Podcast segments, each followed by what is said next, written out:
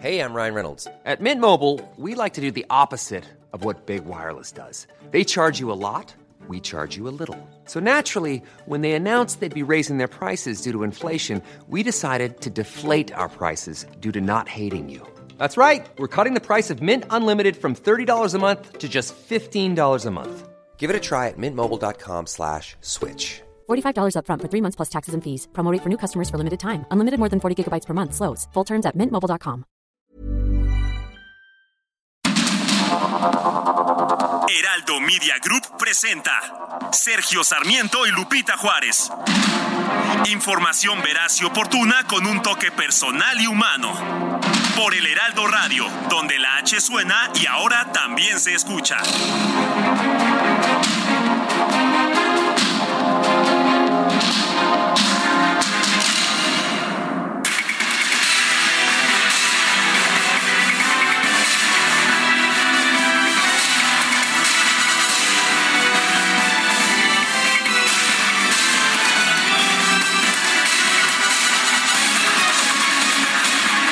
Son las 7 de la mañana en puntísimo, sí, 7 de la mañana en puntísimo de esta mañana de 9 de noviembre del 2022. Ayer se llevaron a cabo elecciones intermedias en los Estados Unidos. Todavía no tenemos resultados completos. Valga la pena decir que pues este triunfo, gran triunfo republicano que habían previsto muchos, entre ellos Donald Trump, eh, pues no se está materializando. Sí parece que el Partido Republicano terminará por tomar control de la Cámara de Representantes, pero no parece que le vayan a arrebatar a los demócratas el Senado y mientras tanto, pues también muy cerradas las votaciones en los gobiernos estatales. Le tendremos todos los detalles precisamente aquí y ya usted que si se queda con nosotros estará muy bien informado. También le podremos dar el lado amable de la noticia. ¿Qué me decías, Lupita, que declaraba Donald Trump?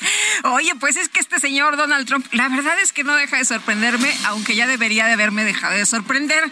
Eh, dio unas declaraciones el día de ayer y dijo, si ganan los republicanos, yo debería llevarme todo el mérito. Pero si pierden, yo no debería ser culpado por ello. Ah, bueno, eso está bien. Eso es lo que se llama responsabilidad dividida, ¿no? Ay, ay, ¿qué te O sea, parece? Si, ¿Qué si te ganamos, parece? yo soy el responsable. Ganamos todos, si pero si pierden, ustedes, ustedes perdieron. Así, así está el señor Trump.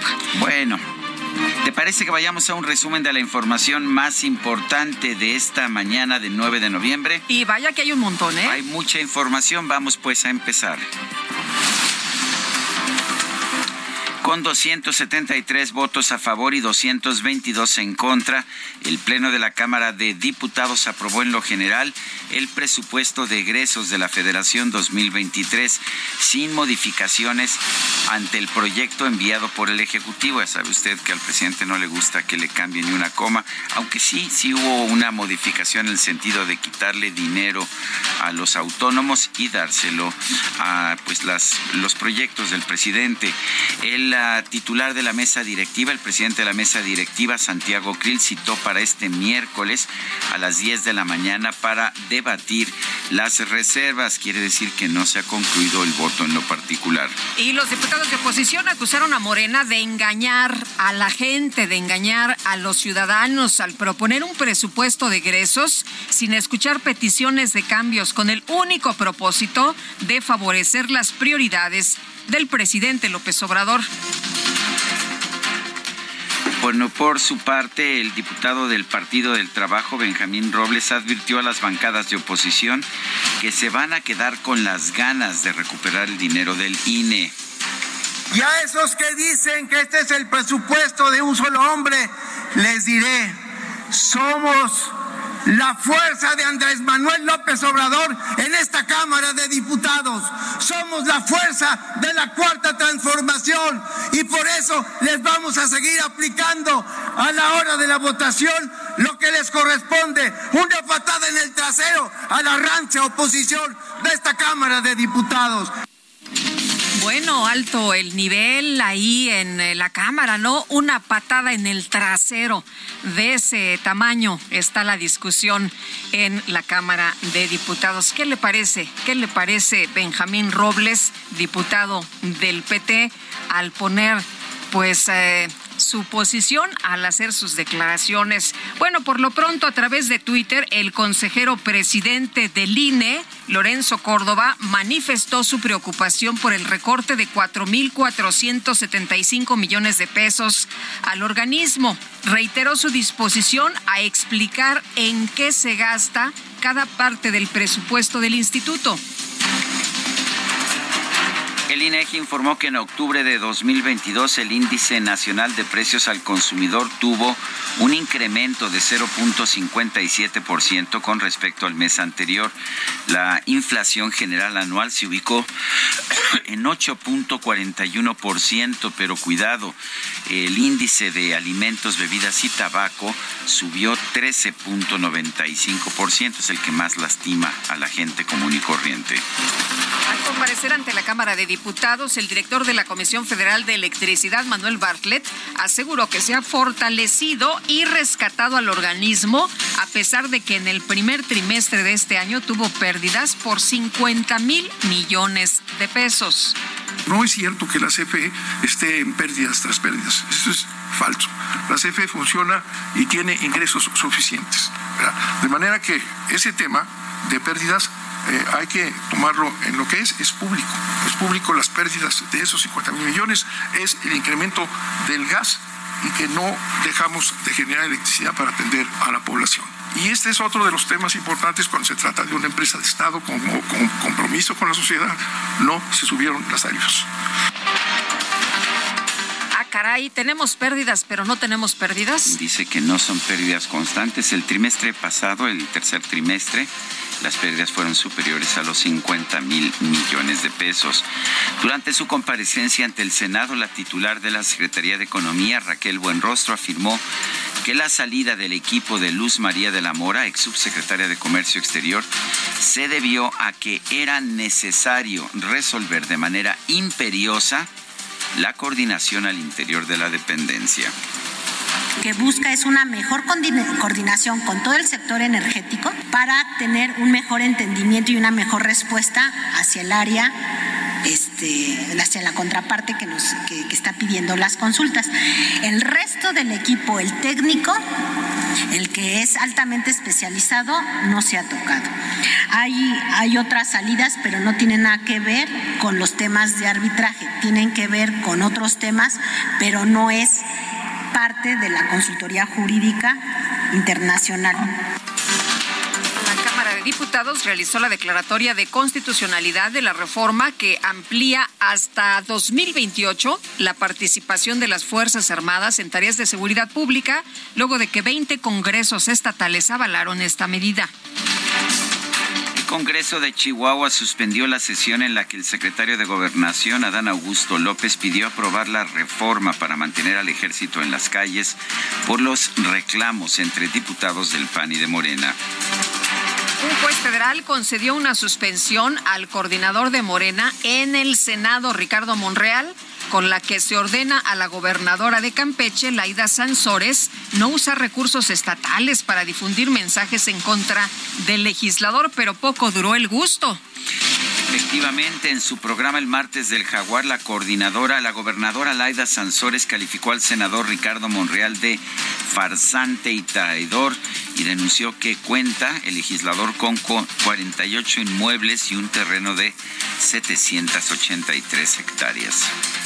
Monreal es un farsante, un simulador, un traidor.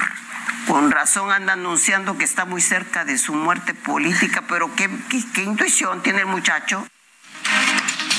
Bueno, ya habían denunciado que Laida Sansores tenía 83 propiedades. En fin, pues ahí están. en competencia. A ver ¿Quién sabe? A ver quién tiene más. El caso es que a través de Twitter el senador Ricardo Monreal denunció que la gobernadora Sansores violó la suspensión judicial intervino comunicaciones y difundió basura reciclada, por lo que va a exigir la declaratoria de procedencia para suprimir su fuero. Va a promover el desafuero de la gobernadora Laida Y también mandó un mensaje, Claudia, frena tu jauría o sea, frena tus perros, ¿no? No más división fue lo que sentenció. El Congreso de Tamaulipas aprobó la reforma presentada por el gobernador Américo Villarreal para que 4.580 elementos de la Policía Estatal se incorporen a la nueva Guardia Estatal. Con 30 votos a favor y una abstención, el Pleno del Congreso de Nuevo León avaló la lista de cuatro aspirantes a ocupar la titularidad de la Fiscalía General de la entidad. Entre ellos se encuentra el ex candidato al gobierno estatal, Adrián de la Garza. El gobernador de Morelos, Cuauhtémoc Blanco, pidió al Congreso local destituir de su cargo al fiscal general del Estado, Uriel Carmona, luego de que fue señalado de corrupción en la indagatoria por la muerte de la joven Ariadna López.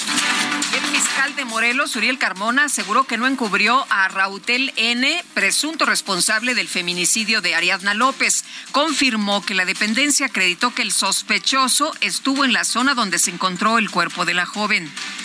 Tenemos el mayor de los respetos por el trabajo que hace la Fiscalía Hermana, Fiscalía Hermana de la Ciudad de México. Sin embargo, han tenido conclusiones a priorísticas. Ellos hasta este momento no conocen formalmente la necropsia del, equipo de legistas de la Fiscalía del Estado de Morelos y sin embargo, sin embargo se han, se han aventurado a descalificar ese trabajo y eso solamente se va a resolver ante jueces y tribunales. Un juez de la Ciudad de México dictó prisión preventiva oficiosa a Rautel N., presunto responsable del feminicidio de Ariadna Fernanda. La jefa de gobierno de la Ciudad de México, Claudia Sheinbaum, denunció que la fiscal general capitalina, Ernestina Godoy, recibió un mensaje del fiscal de Morelos, Uriel Carmona, luego de que en la fiscalía se dijo que el de Ariadna había sido un feminicidio y que el mensaje traía un enlace, pero era a una página pornográfica. Recibe en su celular un mensaje del fiscal general de justicia de, de que es un vínculo a una página pornográfica. Ernestina Godoy le contesta, ¿qué es esto, fiscal? Ah, caray, chequemos teléfonos. Evidentemente no lo mandé yo, compañera. Bueno, pues complicado, se va complicando el tema. Eh, la jefa de gobierno, Claudia Sheinbaum, informó que la Fiscalía Capitalina va a abrir una investigación sobre el caso de Abner, el niño de seis años que murió en un plantel del Colegio Williams. Hace unas horas hablé con su padre. Él lo que quiere es que se haga una investigación no están de acuerdo con lo que dice el colegio. Entonces pidió que se hiciera una investigación y la Fiscalía ha abierto una carpeta de investigación y pues lo que procede en este caso y de parte nuestra ofrecerle pues todo el apoyo a la familia, nuestra solidaridad. Y la Secretaría de Educación Pública informó que la Autoridad Escolar Educativa de la Ciudad de México determinó suspender por tres días las actividades del Colegio Williams a manera de duelo y en solidaridad con la familia de Abner. El subsecretario de Derechos Humanos, Población y Migración, Alejandro Encinas, pidió a los estados, municipios y otras instituciones asumir su responsabilidad en la atención a las víctimas de delitos y no dejar todo el trabajo a la federación. La defensa de los militares detenidos por el caso Iguala presentó una denuncia ante la Fiscalía General de la República contra quien resulte responsable por la presentación de pruebas falsas para incriminar al ejército. Este martes se llevaron a cabo las elecciones intermedias de los Estados Unidos para definir la totalidad de la Cámara de Representantes y una tercera parte del Senado. En las proyecciones que se hacen hasta este momento, están definidos ya 48 escaños del Senado para los demócratas, 47 para los republicanos. Falta todavía, faltan todavía eh, algunos para determinar cómo quedará el control del Senado. Un solo escaño que era de los republicanos ha pasado a los demócratas y en este momento no hay claridad acerca de quién llevaría el control en las en la Cámara de Representantes. Asegurados 172 escaños para los demócratas, 197 para los republicanos. Las proyecciones sugieren que los republicanos se harán con el control de la Cámara de Representantes. Y la demócrata Maura Healy se perfila como ganadora en la elección por el gobierno de Massachusetts, con lo que se convertiría en la primera mujer en asumir este cargo. Primera mujer ah, gay, la primera mujer lesbiana en convertirse en gobernadora en cualquier estado de la Unión Americana. Y vámonos a la información deportiva. Este miércoles la selección mexicana de fútbol se enfrenta a Irak en duelo de preparación rumbo al Mundial de Qatar 2022. Y el expresidente de la FIFA, Joseph Blatter, reconoció que otorgar la organización del Mundial de 2022 a Qatar fue un error, ya que ese país es demasiado pequeño. Y otra información también importante, Mark Zuckerberg eh, informó del despido de 11 mil trabajadores de Meta.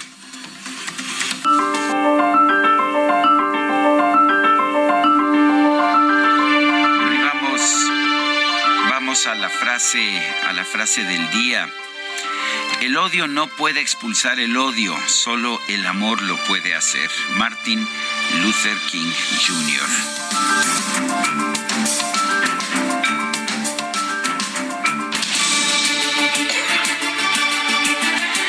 vamos a las preguntas. Ayer preguntábamos, ¿son quienes quieren marchar en defensa del INE corruptos, rateros, racistas, clasistas e hipócritas? Nos dijo que sí, 9.6%, que no, 87.9%, no sabemos, 2.6%. Recibimos 9.931 participaciones. La que sigue, por favor. Esta mañana ya coloqué en mi cuenta personal de Twitter arroba Sergio Sarmiento la siguiente pregunta. ¿Qué partido de Estados Unidos favorece usted? Demócratas nos dice 61.8%, republicanos 13.6%, ninguno o no sé 24.6%. En 44 minutos hemos recibido 764 votos. Las destacadas de El Heraldo de México ya está con nosotros aquí en la cabina Itzel González con las destacadas. ¿Qué tal el presidente? No, no para, ¿verdad? Sigue con estas descalificaciones. Digo, y Laida y Ricardo. No, bueno, Está, está rudo. Cretinos y corruptazos, promotores de marcha a favor del INE, lo que dice AMLO, pero pues ¿qué hay? ¿Qué más hay en la información? En las destacadas, mi querida Itzel. información, Sergio Lupita, amigos, muy buenos días. Mitad de semana, pero cargaditos, así que comenzamos con las destacadas del Heraldo de México.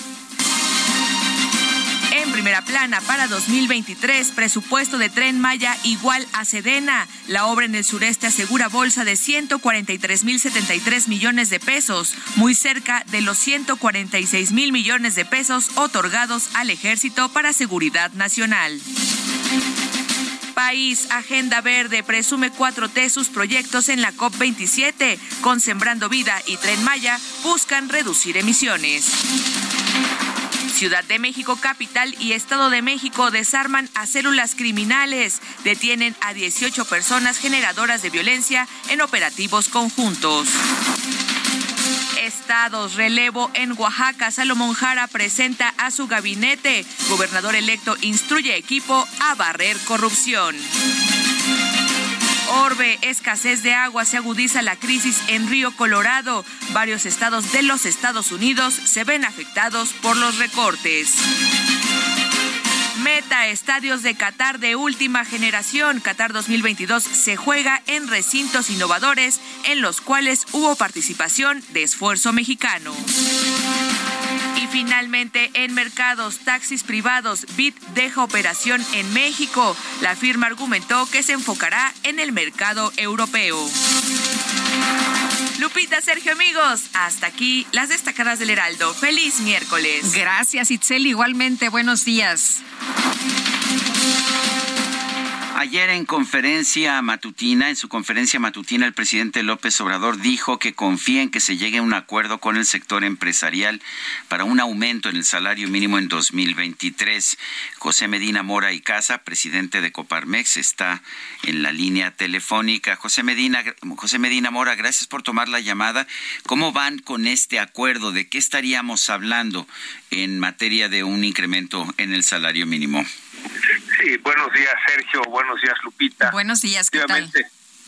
Eh, en, este mes iniciamos las conversaciones en la CONASAMI, esta Comisión Nacional de Salarios Mínimos, para el aumento al salario mínimo para el 2023.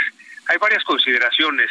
El objetivo que tenemos en Coparmex es eh, llevar el salario mínimo a la línea del bienestar familiar, es decir, que en una familia de cuatro personas, que en promedio es lo que nos dice el INEGI, eh, que hay dos de ellas trabajan. Tenemos que lograr que dos salarios mínimos eh, alcancen para que las cuatro personas de esa familia tengan acceso a la canasta alimentaria y a la no alimentaria. En ese sentido, ya se logró con el salario mínimo de la zona fronteriza norte llegar a la ley del bienestar familiar, lo mismo con el salario, los salarios mínimos profesionales. Solo hace falta el caso del salario mínimo general y lo que estamos proponiendo es que eh, desde luego haya un ajuste por inflación, poco arriba de la inflación, eh, alrededor de un 9% que protege eh, arriba de la inflación, más un monto independiente de recuperación, esta llamada MIR, pero solo para el caso del salario mínimo general.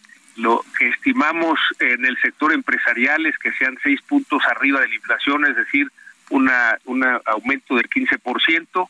Eh, estaremos dialogando con los sindicatos de los trabajadores, con el gobierno para llegar a una decisión en consenso. Hay dos factores que tenemos que cuidar. Uno, el no subir demasiado rápido el salario mínimo para que no genere más informalidad. Lo que sucede cuando sube demasiado rápido es que sobre todo las micro y pequeñas empresas eh, van a contratar a la informalidad eh, y eso es algo de lo que se debe de evitar. El otro aspecto es la parte inflacionaria. Sabemos que la inflación que vivimos es internacional, sin embargo no queremos que esto pudiera incidir al jalar aumento de otros salarios en, que se revierta en, inflación, se revierta el poder adquisitivo del salario de los trabajadores. Eh, esa es la propuesta del sector empresarial, Sergio Lupita. Eh, de José, ustedes están proponiendo un 15%. El presidente López Obrador reveló que la CROC eh, estaba deseando un incremento mayor y decía el presidente, pues que o pedía no usar la inflación como pretexto para no subir el salario. Eh, podría, tú dices que no debería de, de subirse tan rápido, que no, que deben contemplarse otras cosas. ¿Qué pasaría si sube más el salario? Digamos, estamos todavía en ese análisis de cuál es el monto adecuado eh, que hay que subir. Eh, efectivamente, eh, la, la inflación no debe de ser una excusa para no subir los salarios mínimos, no es una excusa, es decir, no se está planteando que solo haya un ajuste por inflación como durante muchos años hubo, sí tenemos que por justicia social tiene que haber aumento mayor a la inflación y esa es la parte que estamos estudiando eh, hasta dónde lo podemos subir.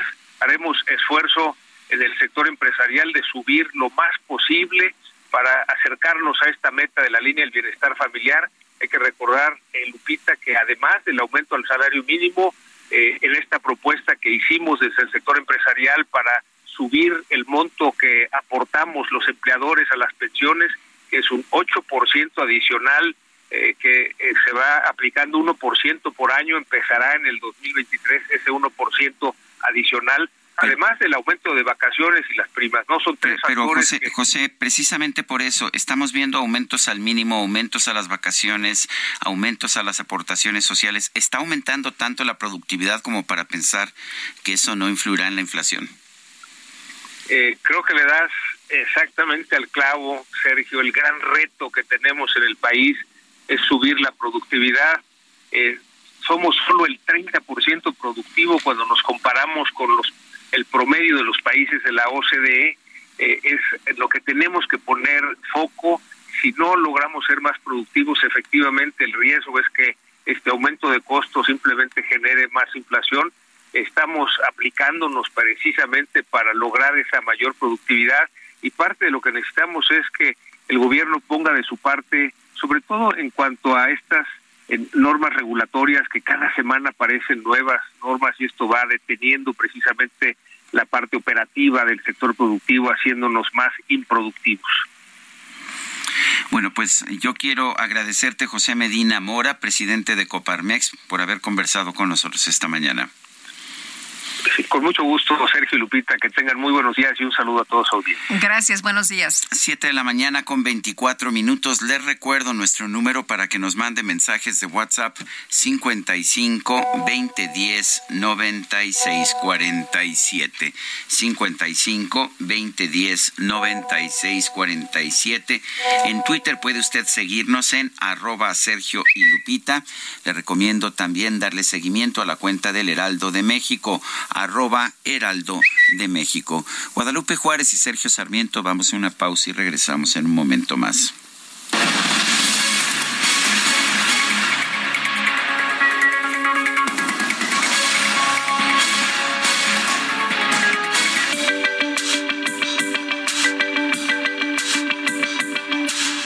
Sarmiento y Lupita Juárez quieren conocer tu opinión, tus comentarios o simplemente envía un saludo para ser más cálida esta mañana.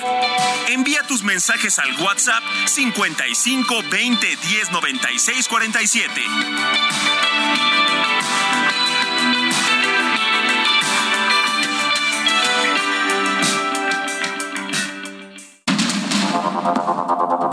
Continuamos con Sergio Sarmiento y Lupita Juárez por el Heraldo Radio.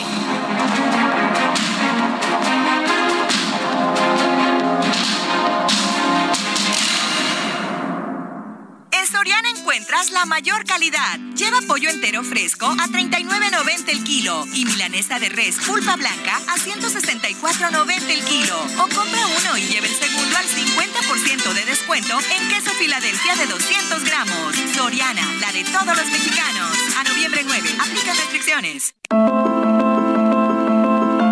Hoy se celebra el Día Mundial de la Adopción en homenaje a un acto legal y de amor que permite dar a niños y jóvenes huérfanos una familia y un hogar.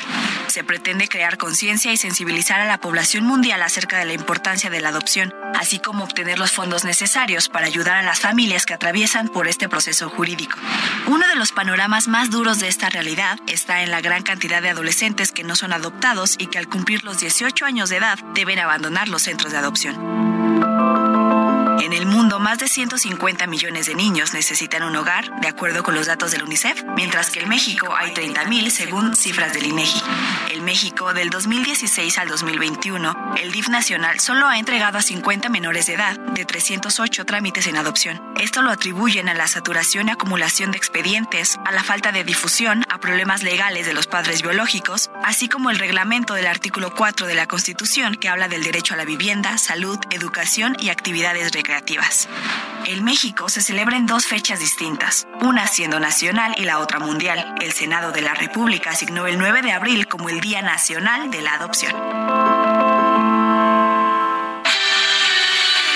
El amor inspira nuestras acciones por México.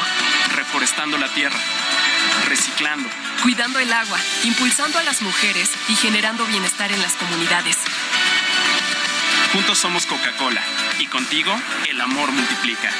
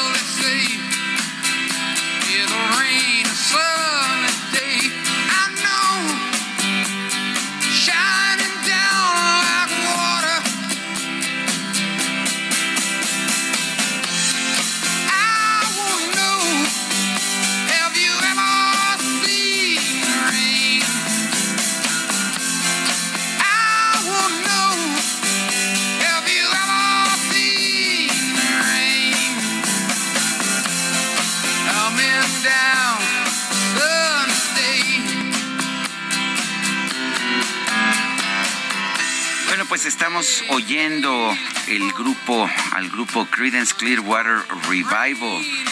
Hoy es aniversario del nacimiento de Tom Fogerty, que fue el guitarrista y el músico más conocido de esta agrupación musical. Nació el 9 de noviembre de 1941, falleció el 6 de septiembre de 1990.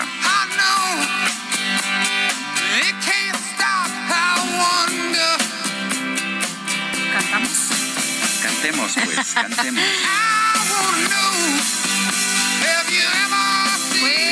vámonos a los mensajes. Dice el teacher, buen día Lupita Juárez y Sergio, eh, ya escuchándolos desde mi salón de clases, esperando a mis chavitos. Teacher, le mandamos un fuerte abrazo. Dice eh, una persona que se llama Arturo, dice, quiero comentar sobre el incremento de los salarios mínimos, lo cual está correcto. Sin embargo, de igual manera deberían de incrementar los límites a las tablas de los impuestos, porque de otra manera benefician a los salarios mínimos, pero a los colaboradores que ganan un poquito más que los mínimos eh, siguen pagando las mismas tasas de impuestos, lo cual genera que en este caso la inflación les impacte más. Gracias. Hola, buenos días, Sergio Lupita. Soy Mercedes Ávila, una cretina, clasista, racista con aspiraciones de fifí que quiere ir a la marcha para defender al INE en el domingo. Les deseo un gran día. No le gustan las marchas al presidente López Obrador. Te acordarás que en eh, eh, pues aquella marcha cuando la situación estaba muy complicada por los secuestros aquí en la ciudad se organizó una movilización, se organizó una movilización de ciudadanos pues para expresar eh, la situación, para denunciar que, que habían sido víctimas y bueno, resulta que pues al, entonces eh, jefe de gobierno no le gustó y la declaró como una marcha de pirurris. La Cámara de Diputados aprobó en lo general el presupuesto de egresos de la Federación 2023. Se prevé que la próxima semana se discuta eh, bueno, vamos a hablar sobre, sobre este tema con el senador por el PAN, Damián Cepeda, integrante de la Comisión de Estudios Legislativos Segunda en el Senado. Senador Cepeda, Damián Cepeda, eh, ¿cómo ves? Tengo entendido que el Senado no participa en el presupuesto de egresos, pero ¿cómo ves este presupuesto que se, que se está aprobando en la Cámara de Diputados? Muy buenos días, Sergio Lupita. Qué gusto en saludarte a ti, a ambos, a todos los que nos están Gracias, buenos días. En efecto, no saluda, no participamos en el presupuesto de ingresos, pero sí en el paquete económico. el paquete económico es por un lado los ingresos, la ley de ingresos, todo lo que el gobierno va a poder cobrar, ingresar, y por otro lado en qué se lo va a gastar. Eh, la parte de ingresos ya se aprobó por ambas cámaras, cámaras lamentablemente eh, me parece que trae unos pronósticos irreales de crecimiento económico y sobre todo creo que no hace ningún cambio el gobierno en su planteamiento de cara a una crisis mayor previsible que hay en el mundo, ¿no? De estancamiento económico y sobre todo pues a la salida que todavía tenemos que dar de recuperación por la crisis que hemos tenido los últimos años. Y en materia de presupuesto, si bien es un asunto de la Cámara de Diputados, pues simplemente expresar la preocupación de que las fobias personales, los conflictos políticos, particularmente, por ejemplo, con los órganos autónomos como lo es el INE, pues nos lleven a un escenario en donde se hagan recortes, me parecen injustificados, y que el presupuesto, por otro lado, no sea utilizado como palanca de desarrollo. Lo que vemos es, por un lado, un claro enfoque hacia desarrollo social, lo cual me parece perfecto, la pensión de adultos mayores y demás, pero no vemos eh, esas grandes obras de infraestructura que puedan detonar el desarrollo regional. Lo único que vemos es los Tren Maya, que está bien, pero tiene todo este problema ecológico y demás, y por otro lado vemos los dos bocas que parece un barril sin fondo. Eh, Damián, ustedes, eh, bueno, tú en lo particular eh, has expresado temas de preocupación y has señalado que no es correcto que el gobierno pueda tomar activos financieros y había por ahí la preocupación de que metieran la mano en pensiones, vivienda, ahorro y demás para completar ingresos y, bueno, pues tener ahí el, el fondo, ¿no? Este, este, este fondo que dicen que ya prácticamente no tiene dinero y tú decías, bueno, pues que se, que, que no nada más se diga que, que se quede asentado, que quede por escrito, no nada más en las palabras, porque las palabras se las lleva el viento. Sí, fíjate que me preocupa bastante. Lo que hicieron fue una reforma que dice que se puede rellenar los fondos de estabilización de los ingresos presupuestarios, que son fondos que se tienen tanto ese como el de los estados para momentos malos del país. Cuando baja la recaudación se toma dinero de ahí. Resulta ser que este gobierno se acabó esos fondos. Este fondo en particular pues llegó a tener cerca de 280 mil millones de pesos y luego se lo acabaron pues prácticamente, ya queda pues algunas decenas ahí, bien poquito. Entonces, lo que hoy quieren hacer es rellenarlo, pero hacen una reforma en donde plantean que lo pueden rellenar con activos financieros. Normalmente se rellena cuando tienes excedentes de dinero, cuando recaudaste más, pues no, lo rellenas para poder estar listo para momentos de vacas flacas.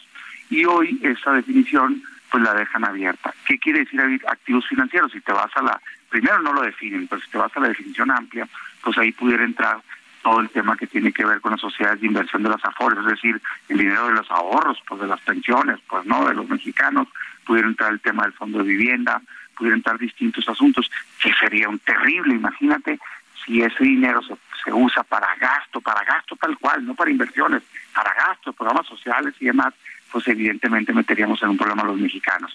Por eso nosotros decimos bajo ningún motivo no lo vamos a permitir, no es algo que estaríamos de acuerdo que pasara y eh, dice el gobierno que no lo va a utilizar para tal, pues si no lo va a utilizar que lo ponga textualmente con letras en las leyes. Eh, Damián, Damián Cepeda, eh, senador por el Partido Acción Nacional, gracias por tomar nuestra llamada. Muchísimas gracias. Buenos días. Sí, con 273 votos a favor y 222 en contra, el Pleno de la Cámara de Diputados aprobó en lo general el proyecto de presupuesto de egresos de la Federación para el 2023. Y vamos a platicar con Daniel Gutiérrez. Él es diputado por Morena, integrante de la Comisión de Presupuesto y Cuenta Pública de la Cámara de Diputados. Daniel, gracias por tomar la llamada. Muy buenos días. Muy buenos días, Lupita, muchas gracias por el espacio. Como siempre, somos gozosos en esta mañana. Un saludo desde la Casa del Pueblo, desde la Cámara de Diputados. Daniel, cuéntanos, ¿cómo queda este presupuesto para el 2023? ¿Nos va bien a todos? Un presupuesto por 8.3 billones de pesos, equilibrado, responsable y realista garantiza el bienestar y el desarrollo, es congruente con los ingresos, prioriza la atención de los grupos más vulnerables, contribuye a la reducción de las brechas de desigualdad, pero sobre todo fortalece la economía a nivel nacional. La inversión más grande en la historia de nuestro país, más de un billón cien mil millones de pesos, la inversión como la columna vertebral para el desarrollo de un estado o de un país. Crecen los recursos de 5.200 millones para el programa de fertilizantes. Se autorizan 16 mil millones de pesos, el Fonden de, de 9.054 a 17 mil millones de pesos, el programa La Escuela es Nuestra. Pasa de 13 mil a más de 27 mil millones de pesos y sobre todo los programas sociales garantizado por el artículo cuarto de nuestra Constitución. Para este 2023 se autorizan más de 339 mil millones de pesos. Como decíamos, un presupuesto realista, congruente, que servirá sin duda para seguir creciendo en el país, para la recuperación, pero sobre todo que permita al Ejecutivo Federal el instrumento necesario para hacer frente con las obligaciones al Estado mexicano. Hay cuestionamientos, por ejemplo, se plantea que se ha dejado casi sin dinero los programas de vacunación. ¿Qué opinan? No, en el caso de salud, tiene un incremento de 5.7%. Además, hoy se propone que a través del Bienestar todos los estados puedan hacer los convenios con la federación para que a mediados del 2023 se puedan hacer frente el compromiso de medicinas a nivel básico y sobre todo equipar a los hospitales que hemos tenido problemas en los últimos años a consecuencia del COVID. Eh, diputado, en el caso del apoyo para las mujeres también eh, disminuye de acuerdo con la información que estaba leyendo. ¿Esto es así? No, en el caso de las mujeres, sin, olvidarlo, el, transversal crece, pero además hay una reasignación que se hace ya en el dictamen del presupuesto de egresos, a donde directamente de los seis mil millones de pesos que nosotros autorizamos en la comisión de presupuesto, es la que más dinero recibe, sobre todo. Porque tengo un dato de que. pueda garantizar. Tengo un dato de que le reasignaron a refugios para mujeres víctimas de violencia 19.6 millones de pesos, que esto es el 0.2% de lo reasignado. Sí, pero si, si, revisamos el anexo transversal, por ejemplo, en el 13, aparte en el tema de mujeres, pues es un incremento bastante fuerte, más de del 22% está el incremento, naturalmente que eso se genera y se ve reflejado, es muy importante que se está atendiendo, sobre todo garantizar con hechos, aparte de esa reasignación, pues hoy hoy hoy este en el dictamen del presupuesto recibe una cantidad adicional para refugios, precisamente para víctimas, sobre todo congruente con lo que se está haciendo en este presupuesto. Todos los programas a nivel nacional crecen, crecen sobre todo para atender a los, a los sectores más vulnerables de nuestro país. O sea, siente usted que es un buen presupuesto. Hay quien dice, por ejemplo, que los proyectos de inversión son, se están yendo a proyectos no rentables, como Dos Bocas, como el Tren Maya, como el Aeropuerto Internacional Felipe Ángeles, que, que están perdiendo dinero o que van a perder dinero. ¿Qué opinan? No, yo, sin duda, cuando revisamos el territorio nacional, tenemos que en el norte de nuestro país la economía crece, hay estados como Nuevo León, promedio 4 o 5% anual, y cuando vienes al, sureste de nuestro país, algunos que decrecen. Entonces es muy importante terminar las grandes inversiones para llevar a cabo la conectividad tanto económica como el tema de infraestructura. Nosotros estamos muy convencidos, no hay otra fórmula más que la inversión, lo que yo le decía como la cuna vertebral para el desarrollo de un país, para la productividad y para la conectividad. Creemos nosotros que este año 2023 se va a terminar la primera etapa del interoceánico, el proyecto más importante del gobierno de la cuarta transformación, proyecto trascendental como el de el Tren Maya, Dos Bocas, Felipe Ángeles, pero también crece la inversión en el norte del país, la playa Santa María en Sinaloa, el Acuauto Cuchillo 2 en Nuevo León, el delito de riego en Los Yaques, interurbano aquí en el Estado de México y inversiones trascendentales en todo nuestro país. Eh, diputado, el eh, presupuesto para organismos autónomos, ¿por qué se les mocha tanto? No, no hay ningún mocha, al contrario. ¿Qué es lo que hace la Secretaría de Hacienda y Crédito Público? Ellos, así como cada organismo autónomo presenta su presupuesto, lo envía en el proyecto de presupuesto a la Cámara de Diputados. Cuando revisamos nosotros el artículo 74, fracción cuarta de nuestra Constitución, es una facultad exclusiva de la Cámara de Diputados analizarlo, revisarlo, en su caso modificarlo. En este caso se hace una modificación efectivamente para organismos autónomos, a donde se le reasigna una cantidad, se le reajusta al Congreso, a la Cámara de Senadores, a la Cámara de Diputados, al Poder Legislativo, al Poder Judicial, al INE, así como también a la Comisión. Oiga, al INE, ¿no? El recorte está. No, pues al INE no es un recorte, porque al final de cuentas todavía no, no estaba autorizado. Es una reasignación en términos reales, también revisando. El año pasado se le autorizó, bueno, este año en el 2022 se le autorizó al INE 19 mil millones de pesos. Para este 2023 la propuesta es 20 mil 221 millones de pesos.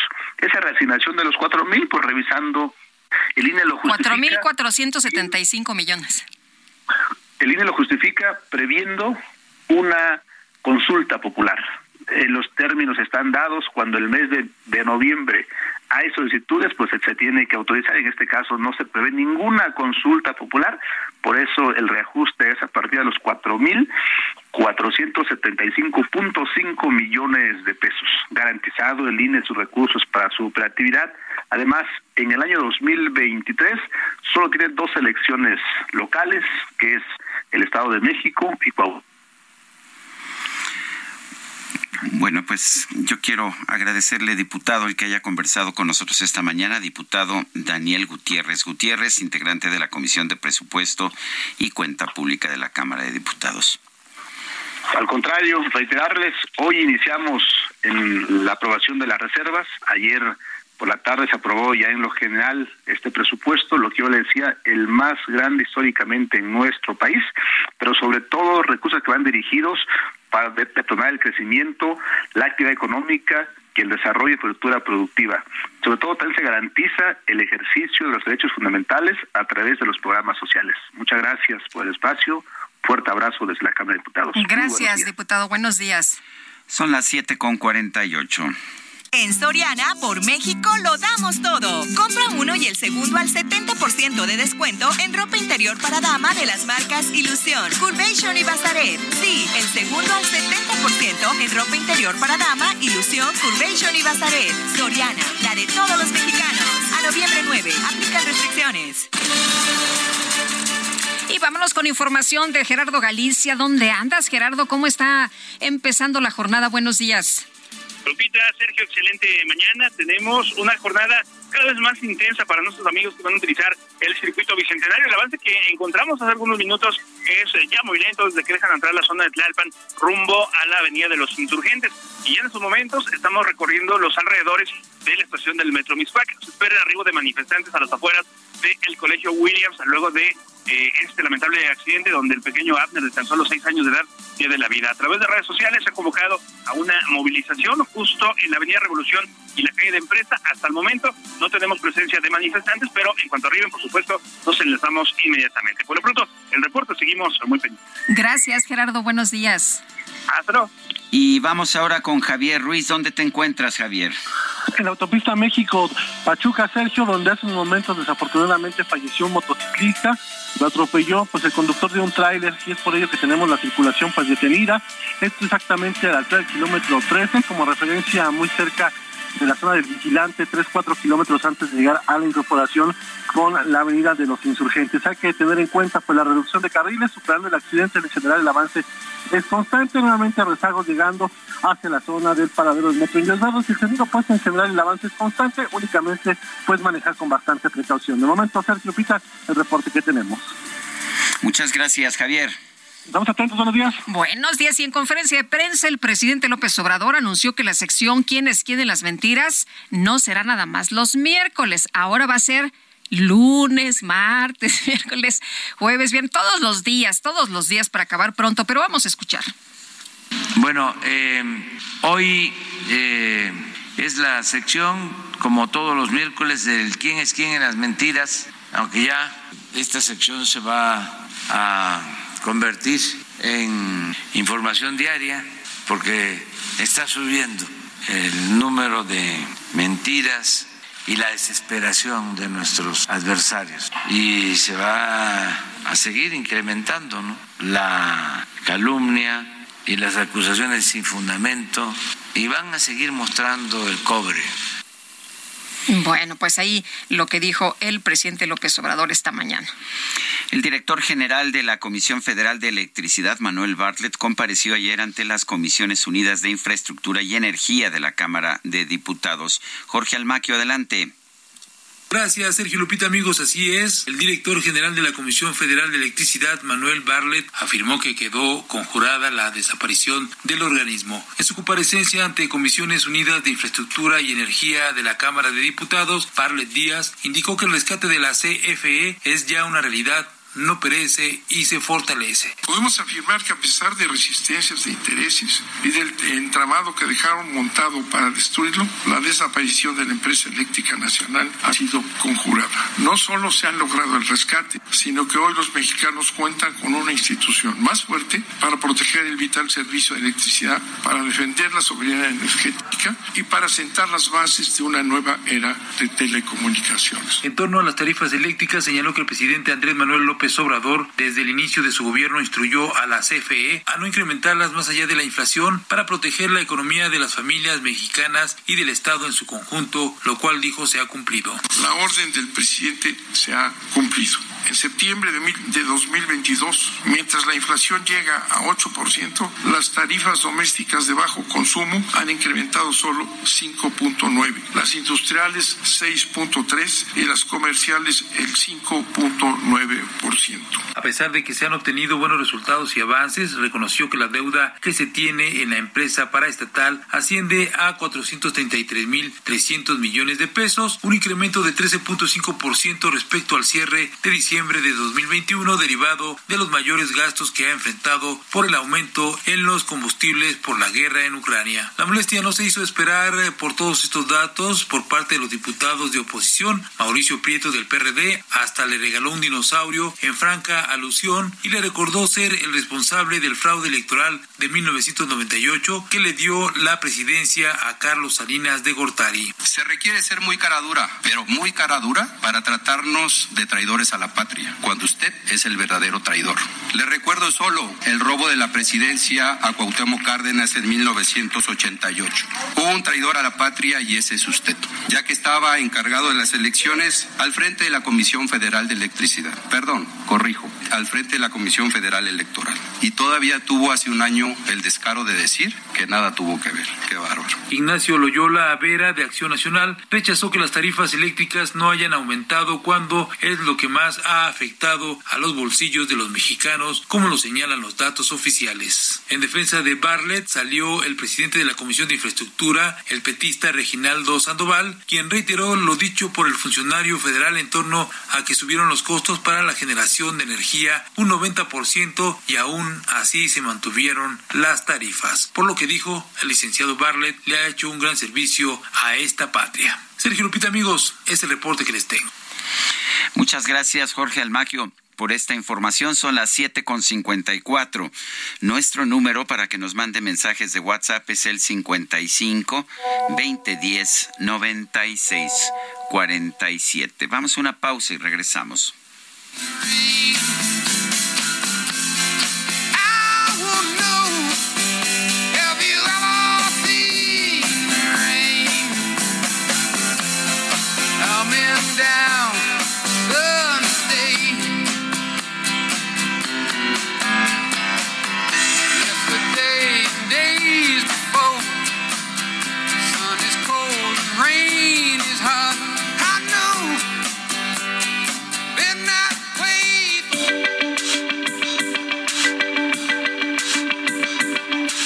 Sergio Sarmiento y Lupita Juárez quieren conocer tu opinión, tus comentarios o simplemente envía un saludo para hacer más cálida esta mañana.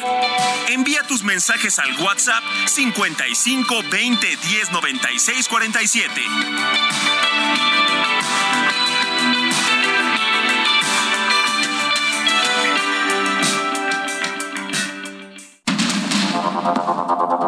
Continuamos con Sergio Sarmiento y Lupita Juárez por el Heraldo Radio.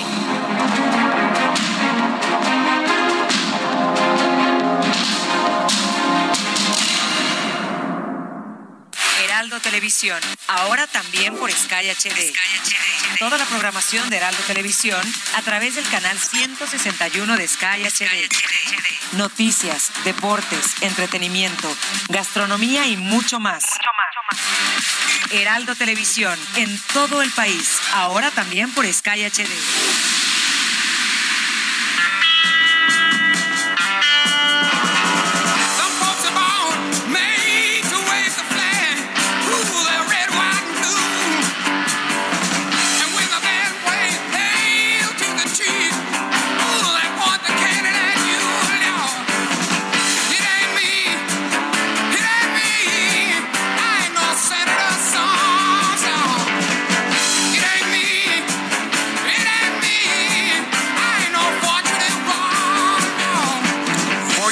Son, otra de las canciones muy populares de Creedence Clearwater Revival.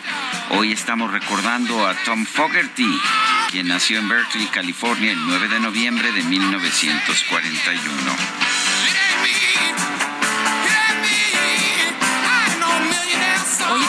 De empezar la mañana con este ritmo. Y bueno, pues nos dice una persona al auditorio que no pone su nombre. Eh, Sergio Sarmiento, saludos desde Monterrey. No dejes de emitir tus comentarios tan acertados por los comentarios de AMLO. Este hombre es un ególatra, narcisista y dictador. Por favor, siga usted haciendo el periodismo tan bueno que realiza y no le tenga miedo. Miedo. No tenemos, nos dice Carlos Hurtado, economista. Una pregunta ante muchas que yo tendría para ese diputado que defiende el presupuesto. ¿Dónde están las pruebas de la rentabilidad social de los proyectos del tren Maya, Dos Bocas y el aeropuerto Felipe Ángeles? Estas las exige la ley de presupuesto, pero no hay tales, no hay tales ah, pruebas de la rentabilidad social. Bueno, y nos eh, comenta otra persona, buen día al mejor dúo dinámico, saludos desde Oaxaca. Dice AMLO que no hay censura y se hace todo lo contrario con la presentación del libro de Elena Chávez, toda vez que ya habían realizado el pago de renta de algunos lugares donde se llevaría a cabo la citada presentación. Esto de acuerdo a declaraciones de la periodista Anabel Hernández, una verdadera lástima. Este gobierno amedrenta a todo aquel que AMLO lo ve como opositor, al igual que al SEM, otros eh, tantos más que tengan excelente ombligo de semana, nos escribe Christopher.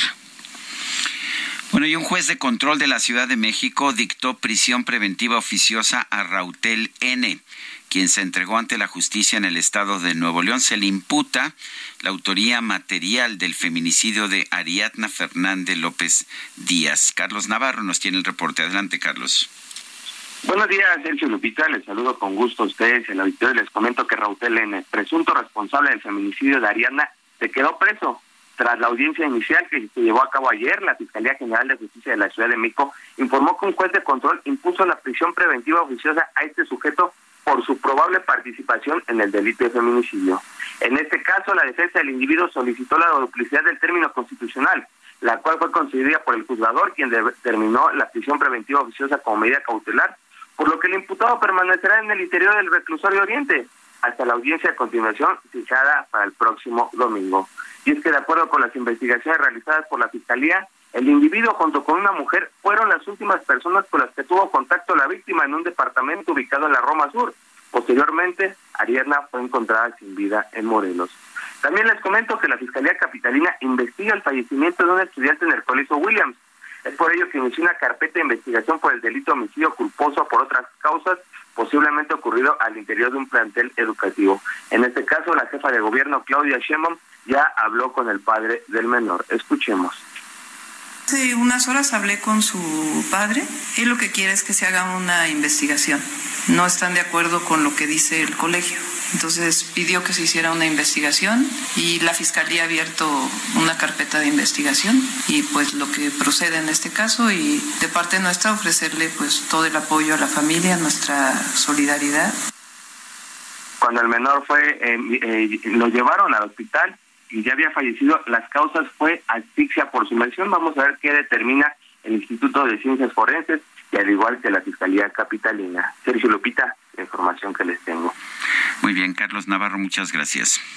Hasta luego, buenos días. Y este martes se llevaron a cabo las elecciones intermedias allá en los Estados Unidos. José Carreño, enviado especial, editor de la sección Orbe en el Heraldo de México. Qué gusto saludarte esta mañana. Muy buenos días.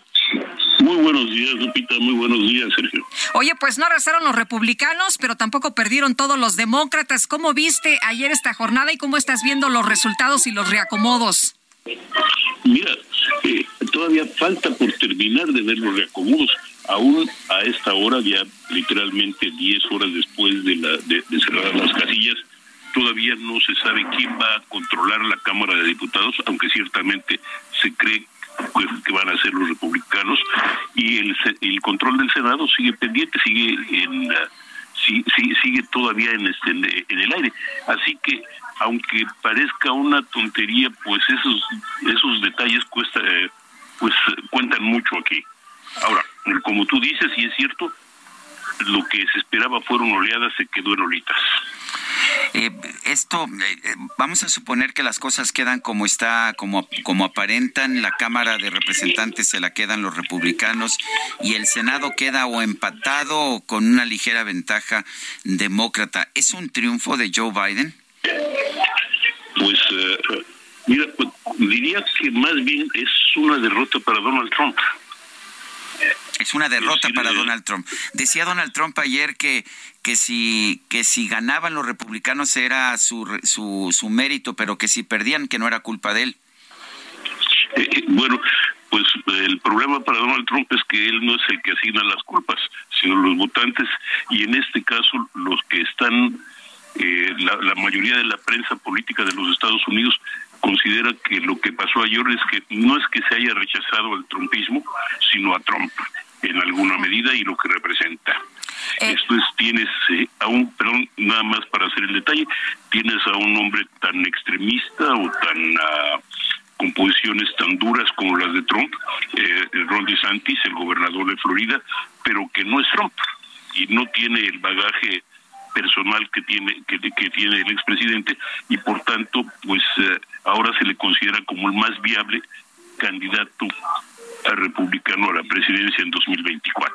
Eh, José, justamente te iba a comentar lo de Ron DeSantis que obtiene la reelección, pero también hay otros eh, que llaman la atención, eh, más, eh, Maxwell Frost de 25 años que se convierte pues en el primer candidato en llegar al Congreso de la generación Z como se ha venido eh, señalando, eh, una mujer que se convierte por primera vez en gobernador, en fin, hay eh, muchos eh, eh, detalles que llaman la atención de esta elección. Hay mu- en términos reales hay muchos primeros. Está eh, la, la primera mujer lesbiana que se hace- que, se- que llega a gobernadora, el, el primer gobernador negro del estado de Maryland y efectivamente eh, también hay una serie de cosas interesantes en este sentido. El, ah, el Partido Republicano estuvo reclutando a candidatos, especialmente mujeres latinas, con la idea de postularlas y no todas lograron eh, el, el efecto que tuvieron el impacto de los de los republicanos entre los latinos parece haber sido menor que el que ellos esperaban también. Así que tenemos toda una serie de, de- hay muchísimos análisis demográficos que hacer en, en en- en términos del voto y a reserva de todavía lo que ocurra efectivamente en las en las elecciones por ejemplo en estados como Nevada donde la México estadounidense Caterina Cortés Maestro, senadora demócrata, está luchando por su vida, o lo que está pasando en Arizona, donde la batalla por gobernador es muy cerrada, pero la batalla por senado parece que se define en favor de los de los demócratas. Así que es- hay muchísimo que ver todavía.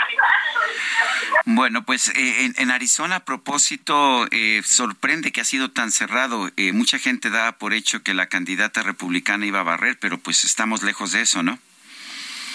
Absolutamente pero, el, eh, pero la- digamos que la, la- la- en- es uno de esos sitios donde en, el- en una de las carreras de gobernador donde los eh, especialistas de- americanos dicen es muy temprano para para decidir y sin embargo ya van en noventa y tantos por ciento del voto contado ¿no? Muy bien, pues. eh, eh, José, muchas gracias por platicar con nosotros esta mañana, por decirnos, pues, cuál es el, el termómetro que, que hay en estos momentos y cómo se están definiendo las cosas por allá. Mira, está- diría yo que para, para analistas políticos como, como ustedes es, esta, es, es como un festín. hay, hay mucho, hay- hay, hay mucho mucho. donde hincar el diente. Hay mucha tela. Bueno, gracias. Gracias. Te mandamos un abrazo, mi querido José. Eh, muchísimas gracias igualmente. Eh, los abogados de los militares acusados por su presunta participación en la desaparición de los 43 normalistas de Ayotzinapa en 2014 han informado que han presentado una denuncia en contra del subsecretario de Derechos Humanos, Población e Inmigración, Alejandro Encinas, por presentar pruebas falsas en este caso. César Omar González y Alejandro Robledo, abogados de estos militares, están en la línea telefónica. Señores, gracias por tomar nuestra llamada. Cuéntenos, eh, no, ¿no sería simplemente un error? ¿Están presentando una, una denuncia en contra de Alejandro Encinas? ¿Piensan que hubo dolo en la presentación de estas pruebas? Sergio Lupita, buenos días. Buenos días. Bueno, pues mira, definitivamente lo que creemos es que fueron fabricadas y pues no puedo explicarme más que un actuar doloso al tratar de involucrar al ejército mexicano y en particular a estos cuatro miembros del ejército mexicano en hechos que definitivamente no cometieron y de los cuales son inocentes. Eh, lo que ha dicho Alejandro Encinas es que, pues, quien está en contra de la información que él ha presentado es porque forman parte de una campaña para desprestigiar lo que se ha hecho, el trabajo que se ha hecho, porque van en el sentido correcto. Eh, buenos días, Sergio Lupita. Buenos días. Buenos días. Pues, no, no, no hay ninguna campaña, no hay ninguna campaña en contra ni del subsecretario ni de el esclarecimiento de estos hechos. Hay una campaña de defensa activa, técnica y dura porque no se cometan atropellos, ni se inventen delitos, ni se inventen culpables. Nosotros estamos tan interesados como los militares, como los mexicanos y principalmente los familiares de las víctimas de Yotzinapa en que estos hechos se esclarezcan, pero no, no fabricando culpables para dar un, un resultado rápido. ¿Cuáles son las, las pruebas falsas eh, en cuestión en este caso? Bueno, el subsecretario presenta en su informe una serie de, de, mensajes de WhatsApp que son absolutamente fabricados. Tenemos una pericial informática que así lo demuestra por diferentes razones técnicas que ayer las dimos a conocer y en el que se acredita de manera fehaciente que esos WhatsApp no corresponden a la época de los hechos por la pantalla de atrás, en fin, por, razones técnicas que son complicadas de explicar, pero que demuestran definitivamente que fueron fabricados. Entonces, pues no podemos permitir que con esos mensajes se, se cause un efecto corruptor en todo el asunto y se pretende involucrar a gente inocente, hoy privada de su libertad, por la supuesta desaparición de seis en particular, cosa que no es cierto. La única prueba que tiene el subsecretario Encina es un asesino confeso, que es el el testigo protegido Juan, que él sí participa en la desaparición de los normalistas y que ahora comodamente el, el subsecretario lo hace testigo protegido pues para que diga todo lo que quiera que diga, ¿no? ¿Les llama la atención las declaraciones que dio Alejandro Encinas a un medio de Estados Unidos y en las que pareciera aceptar la falsedad de las pruebas? Pues nos, nos, la verdad no nos llama la atención. La verdad es que corrobora nuestra teoría desde el día uno. Lo que el subsecretario terminó aceptando fue que él elaboró su informe basado en pruebas de dudosa procedencia y de cero veracidad y terminó aceptando que pues no hizo del conocimiento de sus compañeros de la comisión ni de los miembros del GIEI el contenido de dichos mensajes, es decir, les ocultó información relevante para la investigación. Pues la verdad es que no me sorprende, era obvio que les iba a ocultar esa información, pues porque no podía justificar ni la obtención y mucho menos la fabricación dolosa de esos mensajes, ni a los miembros de la comisión, ni a los padres, ni a los eh, miembros del GIEI. Ahora, licenciados, las pruebas nunca fueron presentadas. De todas formas, se justifica presentar esta denuncia porque las pruebas estaban en un informe y estaban incluso testadas, estaban tachadas. Eh, ¿No sería esta una defensa para el subsecretario decir que pues nunca se presentaron ante un tribunal las pruebas? Pues mira, nosotros vamos a hacer lo que él no hizo, ¿no? Nosotros sí, él sí va a tener la oportunidad de defenderse. Y lo que él hizo es acusar públicamente y generar un efecto corruptor, es decir, que la opinión pública piense que el ejército mexicano y que estos cuatro militares participaron en, participaron en, los hechos delictivos. Efectivamente, no forman parte del proceso penal por el que hoy está acusado el general Rodríguez Pérez. Eso es cierto. Pero si tú ves el asunto como un conjunto, como un todo, eso implica que los estás involucrando. Y todo eso tiene que ver con un efecto corruptor y con el debido proceso. Entonces, por eso presentamos la denuncia. La denuncia obedece a una estructura integral de defensa. Eh, lo que está haciendo Alejandro Encinas, decían ustedes, es alejar a los padres de la verdad y la justicia. ¿Esto es lo que está haciendo Alejandro Encinas? Pues desafortunadamente consideramos que sí, al falsear, al falsear los elementos de prueba en su informe para dar un resultado eh, express, en este caso, y satisfacer sus intereses políticos, pues evidentemente sí, está, está alejando a las familias del conocimiento de la verdad y a las familias y a los mexicanos, ¿no? Cada vez eh, este proceso por la mala y probablemente dolosa intervención de los actores en este caso, pues cada día que, esto sucede y cada día que esto pasa, aleja a todos del conocimiento de la verdad y del esclarecimiento de, los hechos. Yo quiero agradecer a los dos, César Omar González y Alejandro Robledo, abogado, abogados de los militares presos por el caso Iguala, el haber conversado con nosotros esta mañana. Gracias a ustedes. Gracias, Buenos días. Gracias, muy buenos días. Bueno, pues veremos ahora qué ocurre y veremos cuál es la defensa que pueda tener en su momento el subsecretario Alejandro Encinas. Bueno, y por otra parte, este pleito que sigue entre Ricardo Monreal y Laida Sansores, la gobernadora de Campeche, un juez federal concedió una suspensión que impediría a la gobernadora Laida Sansores hacer nuevas publicaciones en redes sociales contra el senador Ricardo Monreal. Agustín Tello, el juez décimo primero de distrito en materia administrativa, otorgó la suspensión provisional en un amparo promovido por Monreal contra Sansores a la que reclama publicaciones en su cuenta de Twitter, entre otros actos. El juzgado no publicó detalles de la resolución, por lo que se desconocen los alcances de la suspensión. Y bueno, pues la suspensión eh, esta que no frenó absolutamente nada, ¿no? Eh, pues eh, como ustedes saben, está nombrando a, Ricardo Monreal la gobernadora de Campeche en su programa Martes del Jaguar y ayer pues le recetó otra dosis de este programa, habló de él, habló, denunció que tiene propiedades, en fin, dijo que pues es hipócrita. Pero pues termina Lupita, sí. Bueno. Adelante, adelante. Bueno, pues a Laida Sansores, en lo que nos está adelantando Lupita, aseguró que Ricardo Monreal tiene 48 propiedades entre casas y ranchos y dice que algunas no están en sus declaraciones públicas.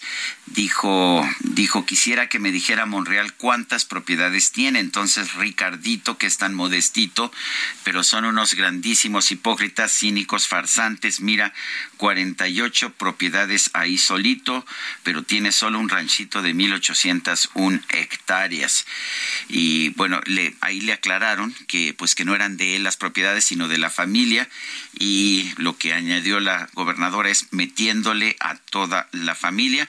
Previamente, eh, pues un asistente, el suplente, de hecho, del senador Monreal, había dicho que Laida Sansores tenía 83 propiedades.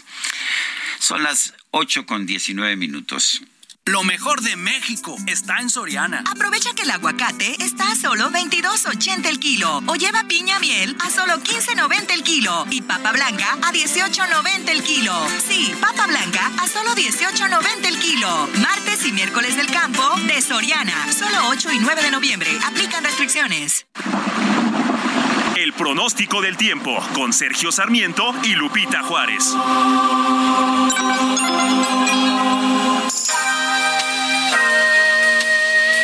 Patricia López, ¿cómo estás? ¿Cómo nos va a tratar el clima en las próximas horas? Muy buenos días.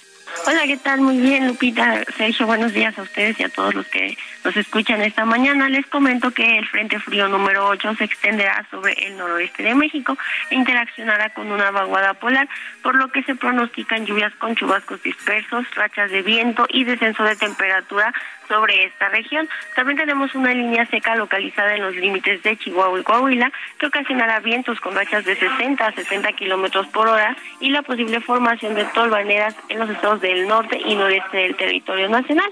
Eh, por otro lado, un canal de baja presión sobre el occidente del Golfo de México y el sureste del país en combinación con el ingreso de humedad del Océano Pacífico, propiciarán lluvias y chubascos con posibles descargas eléctricas, eso en estados del noreste, oriente, sur y sureste del país, además de la península de Yucatán. Se esperan lluvias puntuales fuertes, esto en el estado de Chiapas. Eh, por último, les comento que una circulación anticiclónica en niveles medios de la atmósfera ocasionará escaso potencial de lluvia y ambiente vespertino cálido a caluroso sobre entidades del norte, occidente y centro de la República Mexicana. Eh, Sergio Lupita, aquí en la Ciudad de México, bueno, estamos pronosticando cielo con nubosidad dispersa durante el día. Eh, no se están pronosticando lluvias. En cuanto a la temperatura, la máxima estará oscilando entre 23 y 25 grados Celsius, mientras que la mínima para el día de mañana al amanecer entre 8 y 10 grados Celsius. Este es el pronóstico desde el Servicio Meteorológico Nacional. Gracias, muy buenos días, Patricia. Gracias, igualmente, hasta luego. Son las 8 con 21 minutos. En Soriana encuentras la mayor calidad. Lleva pollo entero fresco a 39.90 el kilo y milanesa de res pulpa blanca a 164.90 el kilo. O compra uno y lleve el segundo al 50% de descuento en queso Filadelfia de 200 gramos. Soriana, la de todos los mexicanos. A noviembre 9, aplica restricciones. Bueno, y seguimos con la información. Les comento esta mañana de una operación que pues eh, ha realizado en México, pero ya no va a funcionar eh, de manera continua. La plataforma de transporte terrestre privado BIT anunció que se retira de México tras poco menos de cuatro años de operar. BIT, fundada en 2011 en Atenas, Grecia, también saldrá de Perú y Argentina. Van a enfocar el negocio solo en Europa. En México, esta app comenzó a operar en la capital en febrero del 2019 y después fue habilitada en Guadalajara, Monterrey, Querétaro, Toluca, León, Durango, Villahermosa, Saltillo, Aguascalientes y La Laguna. Este servicio de transporte pues va a dejar de brindar servicio en el país a partir de hoy. Bueno, pues es súbita, súbita la decisión. Todavía, pues mucha gente se estaba inscribiendo. Eh, se habían caracterizado los señores de por tener muchos autos eléctricos, autos Tesla. Eh, no eran fáciles de conseguir, pero pues tenía su encanto, ¿no? Poder andar en un auto eléctrico. En otros temas, eh, en otros temas, la empresa Twitter ha anunciado que va a introducir una etiqueta oficial para ciertas cuentas verificadas verificadas, entre ellas las de los principales medios de comunicación y los gobiernos, también para empresas comerciales, editores y algunas figuras públicas. Esto lo anunció Esther Crawford, directora de productos en fase inicial. Esta etiqueta estará disponible cuando lancen su nuevo producto de suscripción premium por 8 dólares de la plataforma. No todas las cuentas de Twitter que estaban verificadas anteriormente con una marca azul recibirán la etiqueta oficial y esta no estará disponible para su compra. Eso es lo que señala Twitter. Son las 8.23. Vamos a una pausa y regresamos.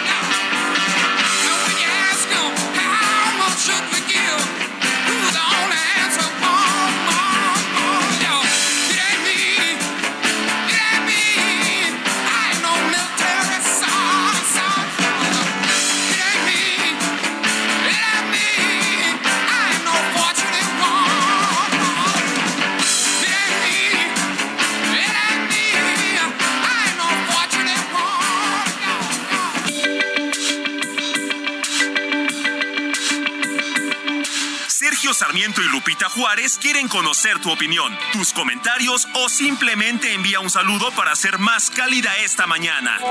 Envía tus mensajes al WhatsApp 55 20 10 96 47.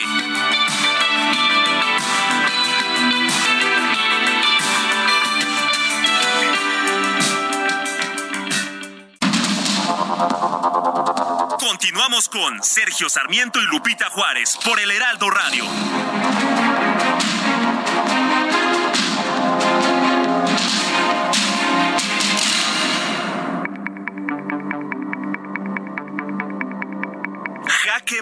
Con Sergio Sarmiento.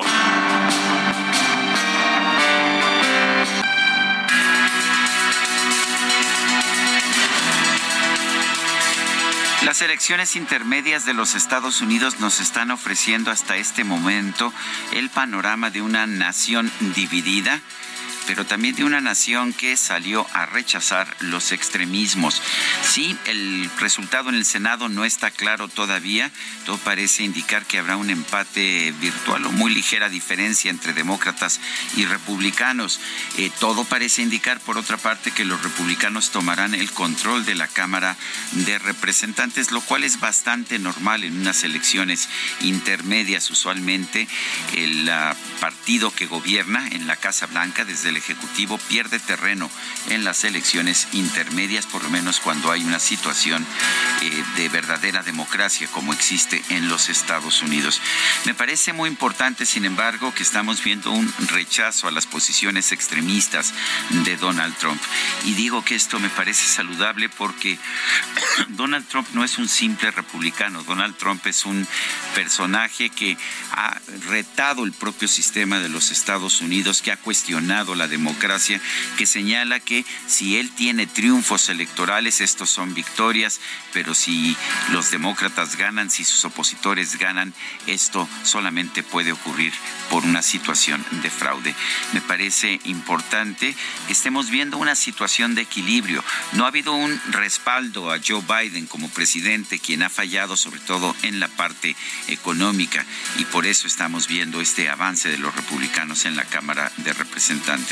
Pero por otra parte, no hay este triunfo eh, impresionante que se preveía de los republicanos en gobernaturas y también en el Senado y sobre todo de los simpatizantes de Donald Trump. ¿no?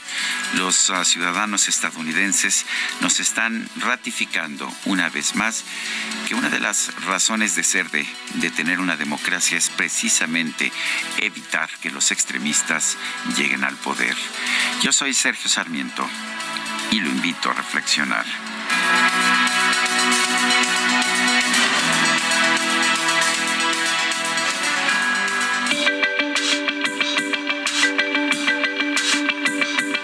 Para Sergio Sarmiento, tu opinión es importante. Escríbele a Twitter en arroba Sergio Sarmiento.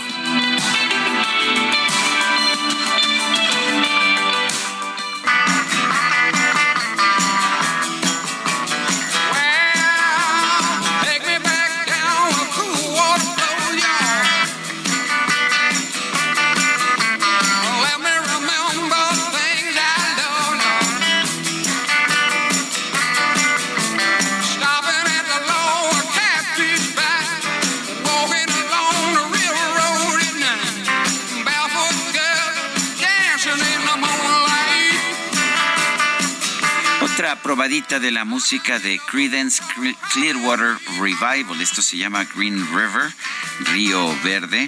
Estamos recordando a Credence en la fecha de nacimiento de Tom Fogerty, quizás su, su elemento, uno de sus elementos más importantes, su guitarrista y cantante también.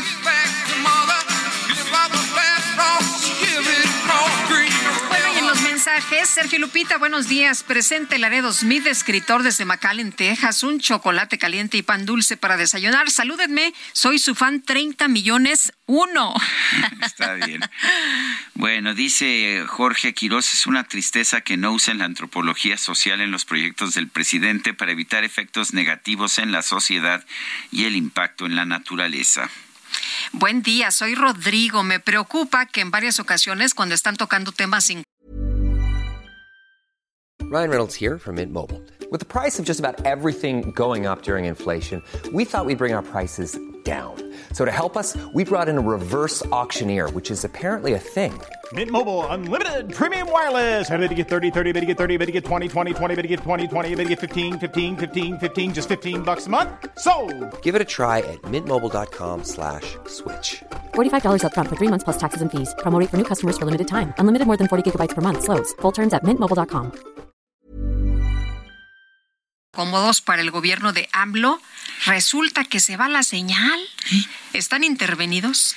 Pues, pues, que yo sepa, que yo sepa, no, Y, habría que ver en dónde, porque recuerde usted que estamos transmitiendo en muchos lugares de, México, también de los Estados Unidos, y, y, pues hay gente que nos escucha por radio abierta, hay gente que nos escucha por internet, habría que ver en dónde está el problema. Son las 8 con 35. El Químico Guerra, con Sergio Sarmiento y Lupita Juárez. Químico Guerra, ¿qué nos tienes esta mañana? Sergio Lupita, bueno, pues México ya dio su declaración allá en, Sharm el Sheikh y eh, debido a las presiones que se estaban generando, porque no había habido una respuesta por parte de Semarnat durante todos estos meses de qué iba a decir México, ¿no? En respecto, por ejemplo, al compromiso que adquirió en Glasgow de aumentar como hicieron todos los eh, países, eh, sus eh, metas ¿verdad? de reducción para lograr este de, esta detención del calentamiento global a por lo menos dos grados centígrados, como, comenté el día de ayer, aunque se pretenden los 1.5, que sabemos que no se van a alcanzar. México declaró a través de la secretaria Albores allá que se compromete a pasar del 22% de reducción en las emisiones de gas efecto invernadero al 30% para el 2030.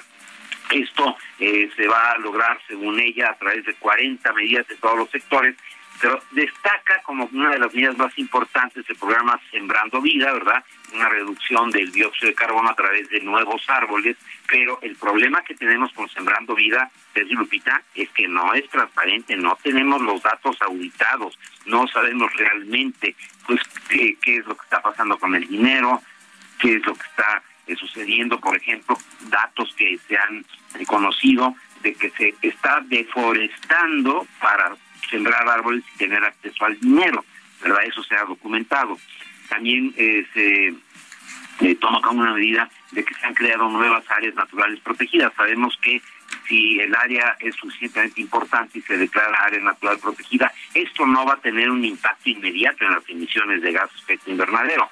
Es positivo, pero desde luego no para aumentar del 22 al 30%. Y también hablan acerca de eh, que para el 2030 en México eh, ya no se van a vender eh, vehículos que emitan, o sea, vehículos de emisiones, lo cual quiere decir que son eléctricos. Y sabemos que esto pues va a ser prácticamente imposible porque pues, nos quedan siete años prácticamente para lograr eso, ¿verdad? De que ya no se vendan coches de gasolina en México como para influir, Lupita, en nuestra contribución de los gases de efecto invernadero a nivel global, no creo que esto sea algo muy realista, como lo han comentado muchos de los analistas que están allá en Sharm el. En fin, bueno, se respondió, yo creo que también debido a que hay presión por parte de los Estados Unidos, recordemos la reciente reunión del presidente López Obrador con John Kerry, ¿verdad? Nos se dio a conocer que se van, sí se van a eh, construir plantas fotovoltaicas, desde luego por parte del Estado, no con participación privada,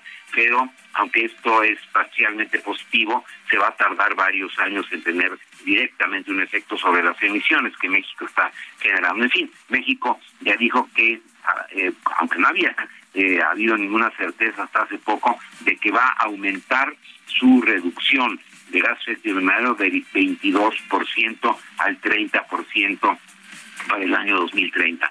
Esto pues vamos a ver realmente cómo se comporta en la realidad, Sergio Lupita, porque pues es una declaración que eh, era básicamente para no quedar tan mal México como en alguna forma quedó también en Glasgow. Sergio Lupita. Gracias, Químico Guerra, y un fuerte abrazo. Igualmente para ustedes, buenos días. Gracias, buenos días. Y vamos a realizar un recorrido por el país. Empezamos con Carlos Navarrete desde Guerrero.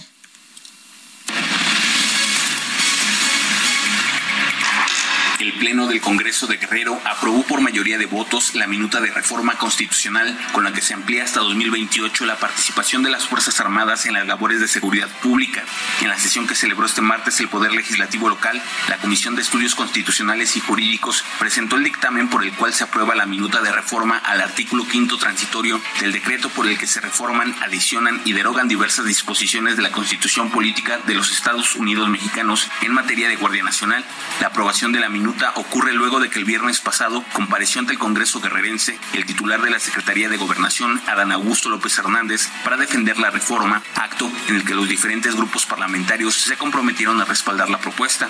El diputado por Morena, Macedonio Mendoza Basurto, fue el único integrante del Congreso que votó en contra de la minuta, pues recordó que el ejército fue por mucho tiempo el brazo armado del Estado y responsable de la persecución y represión de líderes sociales en la época conocida como Guerra Sucia. Finalmente, el dictamen fue aprobado por el Pleno con 34 votos a favor y uno en contra. Desde Guerrero, Carlos Navarrete. Buenos días, Sergio y Lupita. Efectivamente, como ustedes ya lo mencionan, en Tabasco, las autoridades se encuentran investigando la agresión de un hombre hacia una mujer, la cual fue golpeada en el rostro. El hombre tomó una piedra y sin ningún motivo atacó a la mujer en la avenida Paseo Tabasco en la ciudad de Villahermosa. El momento ha causado mucha indignación ya que fue captado por una cámara de seguridad. Además, la víctima de este ataque, la señora Mayra Sánchez, comentó que nunca en su vida había visto a la persona que la agredió y los vecinos de la zona donde ocurrió el ataque señalan que el presunto agresor también ha atacado ya a otras mujeres. Sin embargo, las autoridades no han podido arrestar a la persona que cometió el ataque. Bueno, pues ahí el recorrido. Oiga, qué tipo más loco este que traía una piedra y atacó sin eh, ningún motivo a la mujer. Iba pasando la señora, iba caminando por el lugar y el tipo la agrede, le coloca pues un golpazo en la cabeza. Ojalá que lo arresten pronto.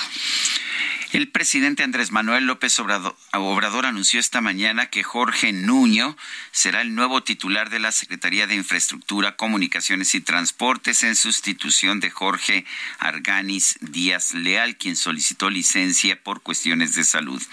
Jorge Nuño será el nuevo secretario a partir del día 15 o a finales del mes.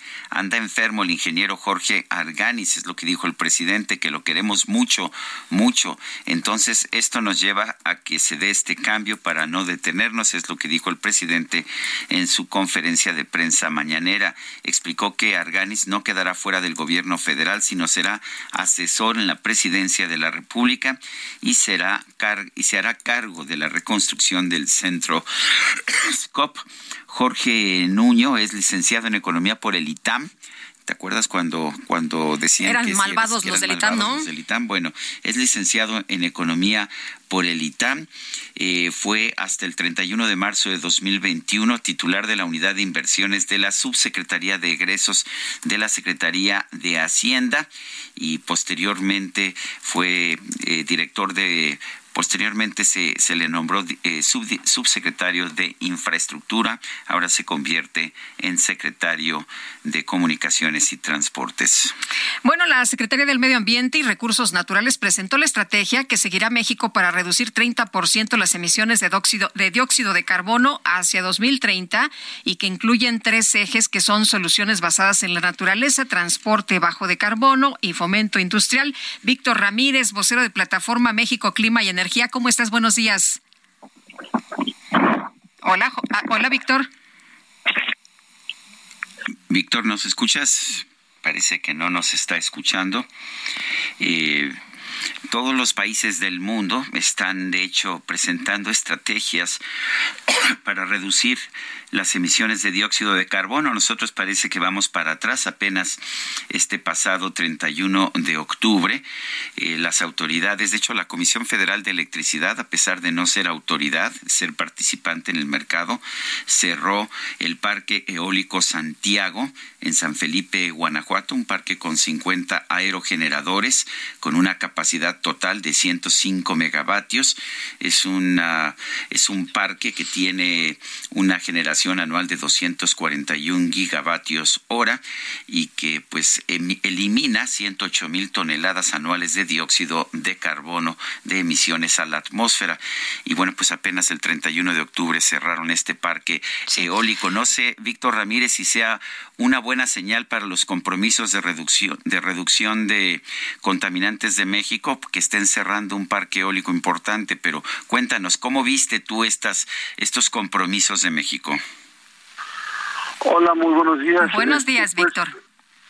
¿qué, es lo que se ve? La, la, realidad es que está hablando el gobierno de México de, proyectos muy ambiciosos, sin embargo, eh, lastimosamente los proyectos no existen, hay que decirlo ni siquiera en el papel. Están hablando de nuevos parques eólicos en, en Oaxaca por por más de 1.300 megas, de, de los parques de Sonora, que ya el presidente ha dicho mucho, sin embargo, eh, si vemos la planeación del sistema eléctrico que se hace mediante el PODC, no existe absolutamente nada.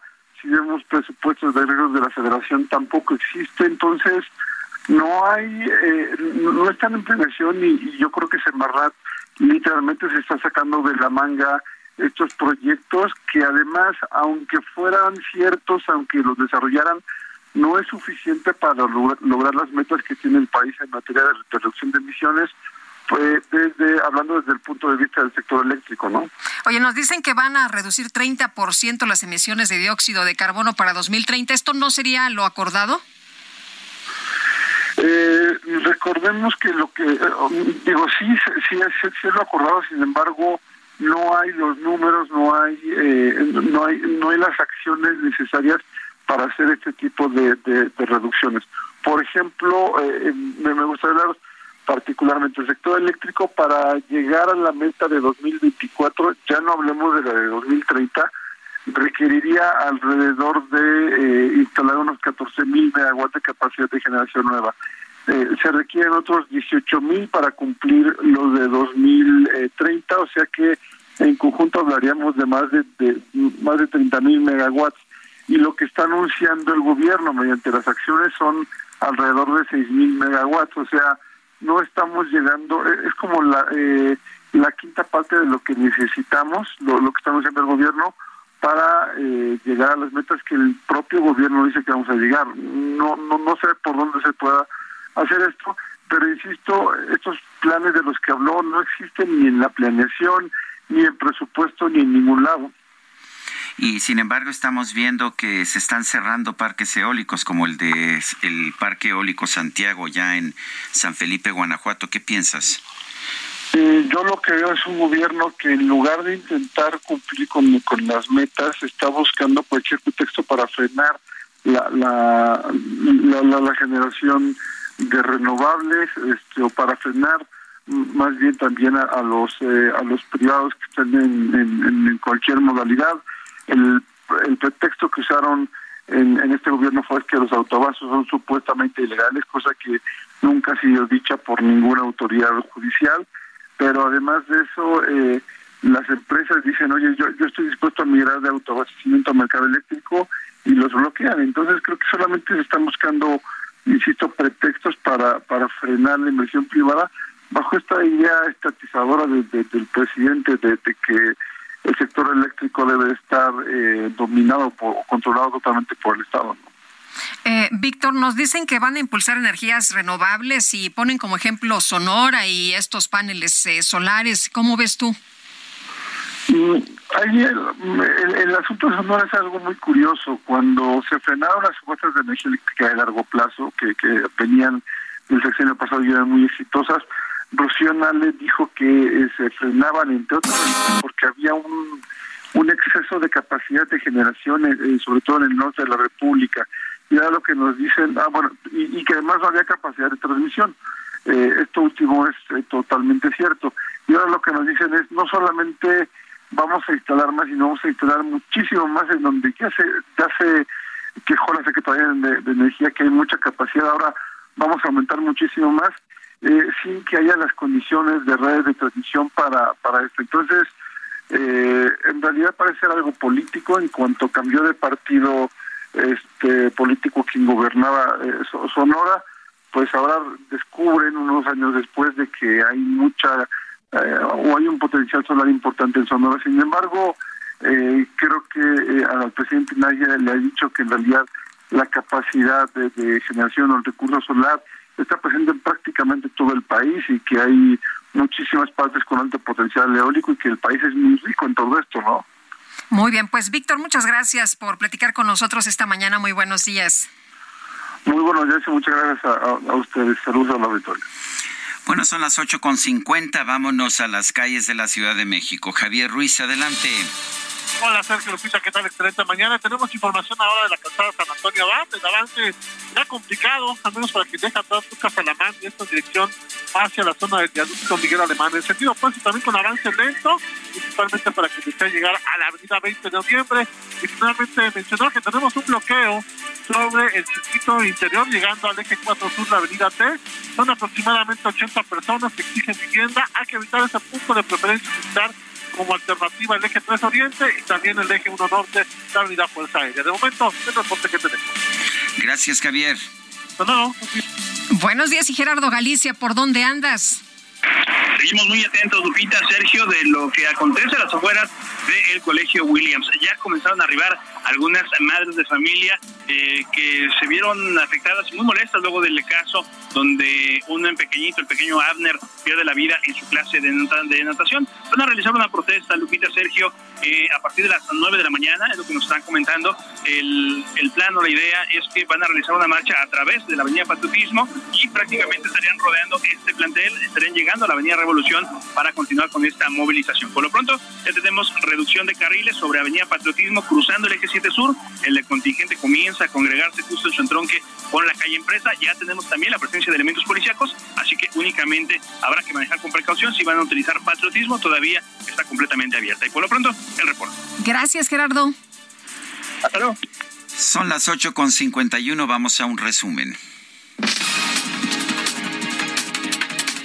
Presidente López Obrador informó que la sección Quién es quién en las mentiras va a ofrecer información todos los días, debido a que han aumentado los ataques contra su gobierno.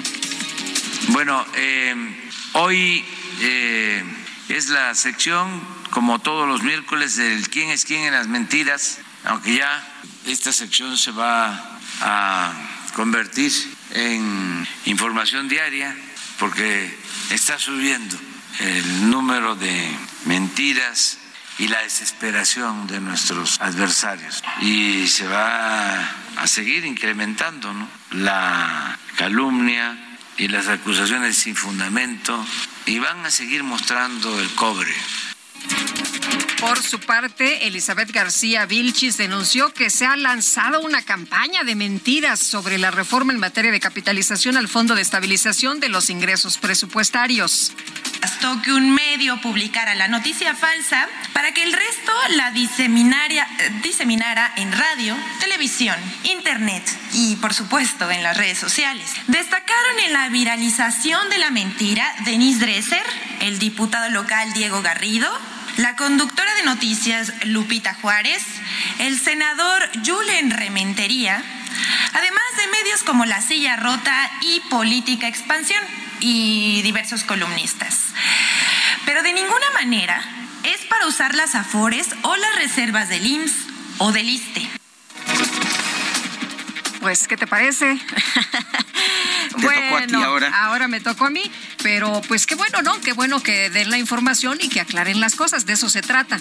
La verdad es que los propios especialistas señalaron que la manera en que se emitió esta directiva, esta directriz, pues dejaba abierto a que cualquier tipo de activo financiero fuera confiscado. La empresa de transporte privado por aplicación BIT anunció que a partir de este 9 de noviembre va a dejar de operar en México, Perú y Argentina. El expresidente de los Estados Unidos, Donald Trump, advirtió que si regresa a la Casa Blanca, entre sus primeras acciones estarían sellar la frontera, otra vez, ya sabe, lo del muro, y detener el crimen. El Banco Mundial anunció que va a adoptar un nuevo mecanismo para ayudar a los países que sufren grandes pérdidas económicas por la crisis climática. Esther Crawford, la directora de productos en fase inicial de Twitter, informó que la plataforma planea incluir una etiqueta oficial para determinadas cuentas verificadas como las de los gobiernos y los principales medios de comunicación.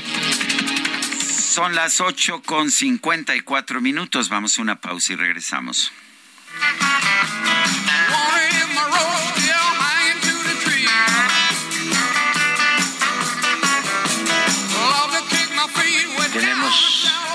Información.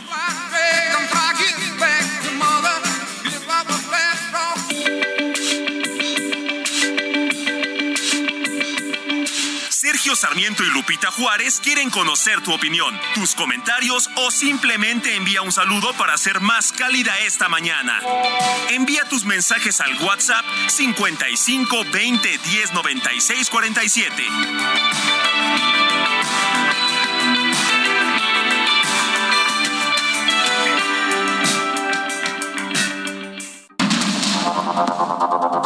Continuamos con Sergio Sarmiento y Lupita Juárez por el Heraldo Radio.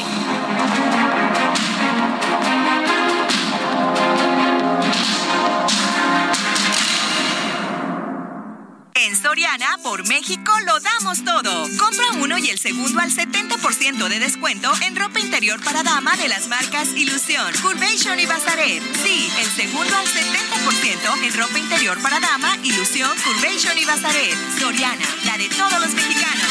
A noviembre 9, aplican restricciones.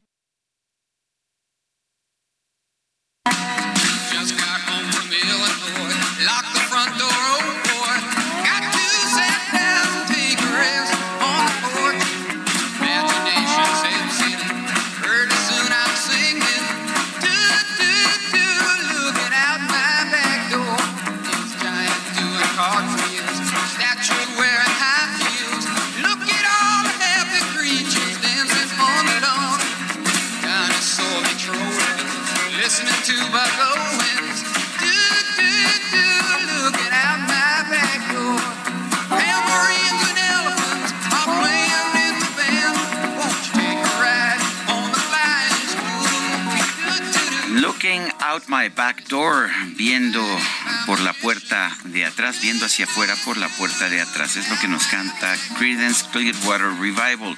Estamos recordando a Tom Fogerty, nacido el 9 de noviembre de 1941. Escuche su guitarra. Muy country A disfrutarle esta mañana. Oye, y nos dice, muy buenos días, Lupita y Sergio. Nos escribe Luz María Rodríguez. Me pregunto por qué ellos siempre tienen otros datos. Pues yo pagaba un promedio de 500 pesos y ahora me llegó mi recibo de 1,219 pesos. Saludos cariñosos. Dice otra persona, se llama Mayra. Al presidente le gusta compararse con el benemérito de las Américas. En mi opinión, un solo pensamiento de Benito Juárez lo vuelve su opuesto. Libre y para mí sagrado es el derecho de pensar. Bueno, y las palabras se las lleva el viento, aun cuando queden grabadas en videos con referencia al video que publica Santiago Krill. El problema no es el INE, el problema es la ética y la congruencia de clase política, empezando por los que cambian de opinión. O mejor dicho, los que no tienen palabras. Saludos, Jorge Iván Ramírez. Bueno, son las nueve de la mañana con tres minutos. El exalcalde de San Blas, Hilario Ramírez Villanueva, ¿te acuerdas de Lallín? ¿El que robaba poquito? El que robaba poquito. Pues resulta que fue condenado a dos años de prisión y el pago de una multa equivalente a 30 días de salario por el delito de ejercicio indebido de funciones. Esto debido a la venta de la aeropista de ese puerto de, de San Blas. La fiscalía dice que va a apelar la sentencia la Fiscalía pidió una condena de 23 años de cárcel por el desvío de 12 millones 415 mil pesos por la venta de esta aeropista. El Tribunal de Enjuiciamiento del Centro Regional de Justicia Penal de Nayarit desechó la solicitud y desestimó los delitos de cohecho, abuso de poder y daño a la hacienda pública. Los jueces establecieron el pago de una suma a cambio de evitar ir a prisión, aunque este trámite quedaría a cargo de un juzgado de ejecución de sentencia cuando se cierre el caso. La Fiscalía dice que apelará la sentencia y buscará una reparación del daño por 12 millones 415 mil pesos. La quien confesaba que pues que sí robaba pero poquito eh, es, el presidente municipal que festejó su cumpleaños con artistas de talla nacional y que pretendía ser gobernador en mil en 2017 él siempre dijo eh, que él pues pagaba esas fiestas que se pagaba esas fiestas precisamente con, uh, con su propio dinero. Bueno, a pesar de que pues eh, declaró que robaba poquito y a pesar de su comportamiento fue elegido, ¿cómo la ve? Bueno, y vamos a echar otro vistazo a lo que sucede en el país. Vamos al Estado de México con Leticia Ríos.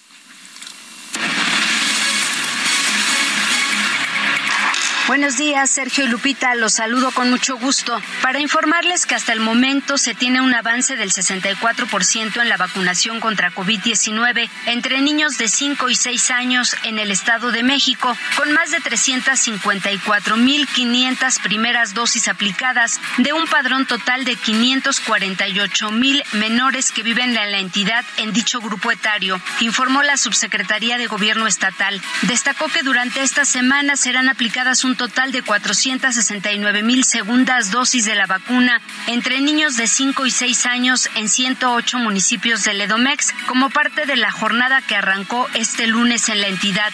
También esta semana se está vacunando en primera o segunda dosis aquellos menores de 5 a 13 años que por diversas razones no se han vacunado o que quieren completar su esquema. En total se han aplicado hasta el momento 5.492.000 dosis de vacunas contra COVID-19 en el Edomex entre niños y adolescentes de 5 a 17 años de edad, de acuerdo con los datos de la Subsecretaría General de Gobierno. Hasta aquí mi reporte. A continuación escuchemos a Gerardo Moreno.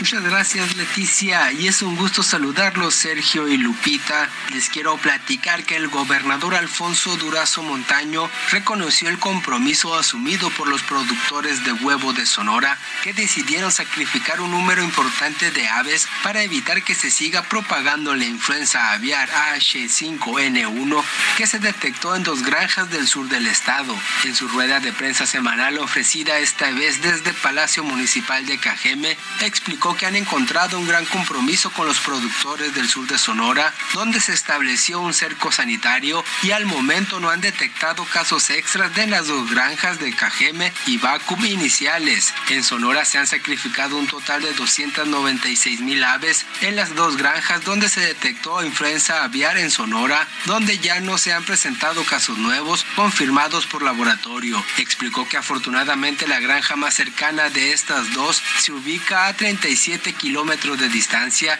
y eso dijo es un colchón importante para evitar la propagación de este virus en el estado. Ese es el reporte. Muy buenos días. Bueno, pues buenos días y muchas gracias por esta información. Son las nueve de la mañana con siete minutos. Ya la veo venir, ya la veo venir. Se nota y se oye. Desde México, para el mundo entero. Abuelita, soy su nieto. ¡Llegamos! ¡Ay, mono! ¡Qué coche tan precioso! La micro deportiva.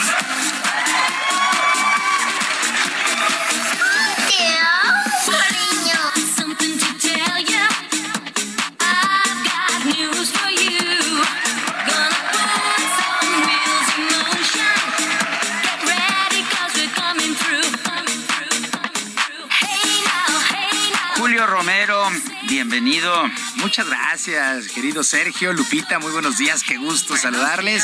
Amigos del auditorio, bueno, noventeros a más no poder. Ya saben que aquí en la micro el fin de semana arranca en lunes, arranca en lunes y pues de ahí nos seguimos.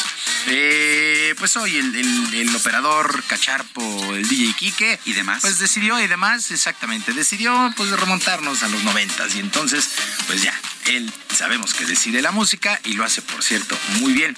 Bueno, vámonos con la información el día de hoy. Gerardo Martino, director técnico de la selección mexicana de fútbol, no cambia su postura y llevará solamente tres delanteros a la Copa del Mundo de Qatar, siendo el sacrificado el juvenil Santiago Jiménez, a pesar de que no está al 100% de una pubalgia, pues Raúl, Raúl Jiménez del Wolverhampton sigue siendo la opción más fuerte para integrar la lista final, mientras que el propio Jiménez, máximo goleador en la Europa League, tendrá que esperar cuatro años más, por lo menos así lo dejó entrever el propio Gerardo Martín.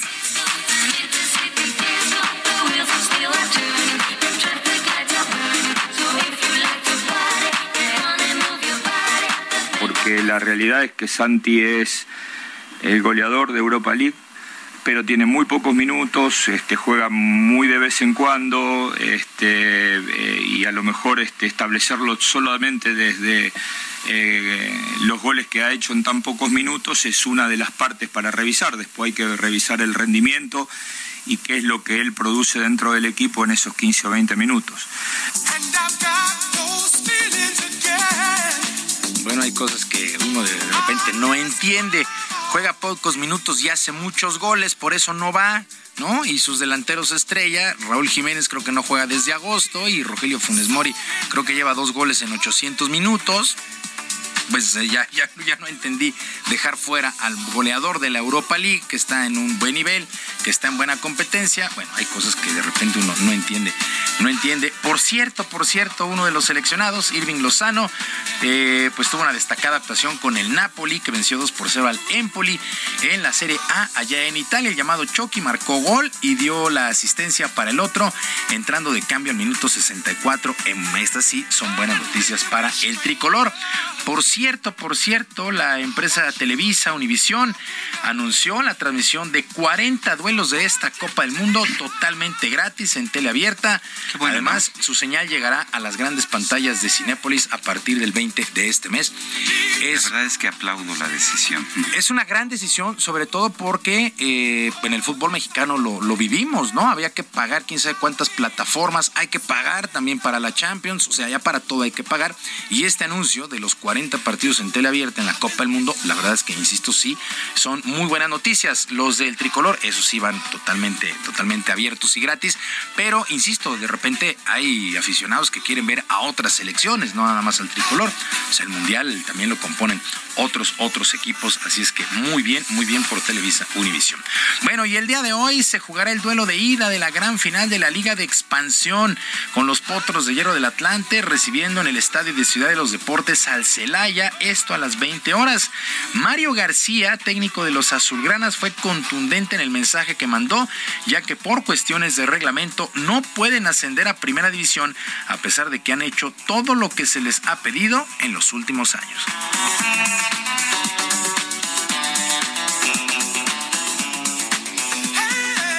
En este estatus que no sabemos cuándo vamos a poder ascender o, cuándo las reglas van a quedar definidas realmente, este, pues los invito a que aguanten, a que aguanten y soporten y vivan con...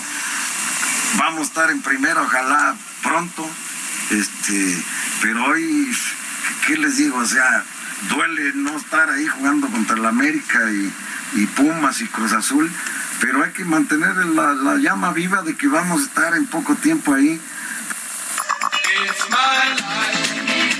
Frustrante para los equipos de la Liga de Expansión, por ejemplo, eh, este Atlante que ha estado metido en las finales y que tiene el estadio azulgrana y pues, no, no pueden ascender a la primera división porque simple y sencillamente los de primera no lo permiten.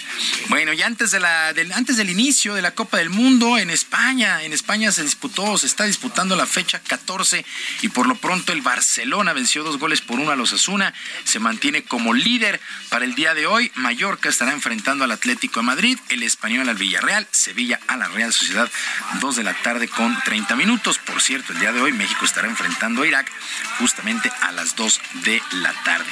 En otras cosas, el boxeador kazajo Aidos Yerbusnuli pues continúa en coma inducido luego del knockout que sufrió el pasado sábado en Minneapolis ante el cubano David Morel.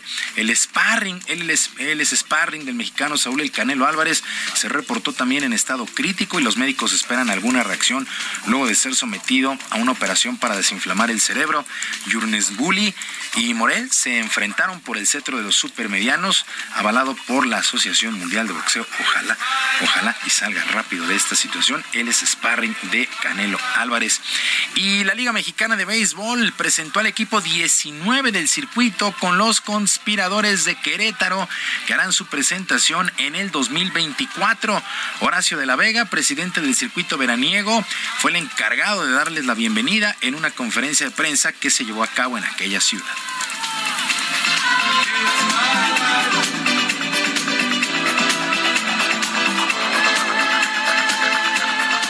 Estamos muy contentos, muy, muy agradecidos, repito, por Querétaro, por, por, el gobernador, por claramente por listar a, a Francisco Orozco, propietario de, de, la franquicia, donde lo esperamos presidente para el 2024. Agradecido también con todos los 18 dueños de las franquicias de la Liga Mexicana de Béisbol, quienes apuestan por el crecimiento, por el desarrollo. Creo que hemos crecido de manera significativa en los últimos dos años, eh, contra todo, porque ha sido etapa difícil con ¿no? la parte de la pandemia, crisis, entre muchas otras cuestiones. Conspiradores de Querétaro, equipo 19 que debuta en el 2024. En breve la liga el equipo 20 que saldrá de la zona norte. no aumentar equipos significa crecer bien de repente. Y esta noche se llevará a cabo un duelo de exhibición entre el australiano Nick Kyrgios y el británico Cameron Norrie en la Arena Ciudad de México. Previo a este compromiso, ambos tenistas convivieron con niños en el centro libanés, impartieron una clínica y convivieron también con los aficionados repartiendo fotografías y autógrafos. Para esta noche, a partir de las 19 horas con 30 minutos, el recinto abrirá sus puertas para ver también al local Santiago González junto a Manuel Sánchez, los mexicanos enfrentando en dobles a los colombianos Roberto Fará y Juan Sebastián Cabal. Así las cosas. Buena exhibición. Nick Kyrgios siempre de polémico, pero la verdad es que sí, sí llama la atención. Ahí enfrentando a Cameron Norrie a partir de las siete y media de la noche. Sergio Lupita, amigos del auditorio, la información deportiva este día. Muy bien, gracias Julio Romero. Que tengan todos un excelente miércoles. Gracias Julio, buenos días.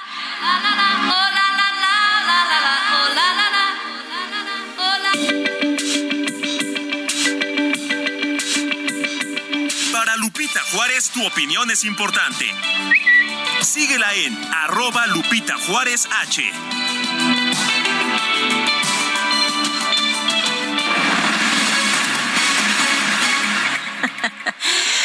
pues en México, si una mujer quiere obtener el mismo ingreso promedio anual que un hombre, tendría que trabajar 51 días más para obtenerlo, para lograrlo, debido a la brecha salarial de género. Y vamos a platicar con eh, Fátima Más. Ella es eh, directora de Sociedad Incluyente del INCO. ¿Cómo estás, Fátima? Muy buenos días. Qué gusto saludarte esta mañana. Hola, muy buenos días. Pues un gusto estar con ustedes. Oye, pues platícanos lo que revela este estudio realizado por el Instituto Mexicano para la Competitividad. Cuéntanos, pues, eh, esto que es eh, una realidad. Sí, así es. Mira, siempre hablamos de que las mujeres ganamos menos o tendemos a ganar menos que los hombres y, y, y, y precisamente por eso en el INCO lo que hicimos fue aproximarnos lo más que se pudo a esta brecha de ingresos, ¿no? Lo hicimos a través de estadísticas oficiales y lo que encontramos es que, como bien decías, pues en México las mujeres eh, ganan 14% menos que los hombres y esto es una realidad en prácticamente todos los países, ¿no? Lo vemos igual, eh, una con una brecha del 5% en Colombia, una del 21% en Uruguay, una hasta del 33% en Reino Unido. Y, y, mucho lo que nos refleja este indicador, porque ciertamente hay que decirle a la audiencia hoy lo que no pudimos revisar, digamos, nóminas, ¿no? Para decir que en el mismo puesto hay diferencias en los pagos, pero lo que sí vemos es que las mujeres consistentemente tienen barreras para llegar a los puestos y a las a los sectores mejor pagados, ¿no? Y en gran medida pues tiene que ver con razones que parecieran obvias, que eh, pues tiene que ver con una mayor carga de trabajo no remunerado, que reduce el tiempo disponible para ofertar en el mercado laboral, así como optar, eh, digamos, por ciertos trabajos en la informalidad o ciertos sectores que evitan, digamos, que las mujeres puedan estar ganando más. Eh, son barreras artificiales o son barreras, por ejemplo, en el sentido de que una mujer se retira determinado número de años de la fuerza laboral? ¿Cuáles son estas barreras que impiden el acceso de las mujeres a, a puestos mejor pagados? Mira, yo creo que es, es, digamos, la manera en la que nos hemos ido construyendo como sociedad, ¿no? Empieza desde estos eh, roles de género, digamos, que van marcando a el tipo de trabajos que tradicionalmente hacen las mujeres versus los que tradicionalmente hacen los hombres y que muchas veces pueden estar unos más mejor pagados que otros. Eh, hay otra, hay otro tema que tiene que ver con una barrera real, ¿no? Que no, no tiene que ver tanto como, como eh, digamos, que, que, tiene que ver con este desempeño de tareas eh, no remuneradas, ¿no? Las mujeres tendemos a absorber la mayor parte de horas de cuidados en el hogar, de cuidados de los familiares, de alguna persona con alguna enfermedad, de los hijos, y esto influye sin duda alguna en el tipo de empleos a los que pueden aspirar si quieren estar dentro de la economía remunerada, ¿no?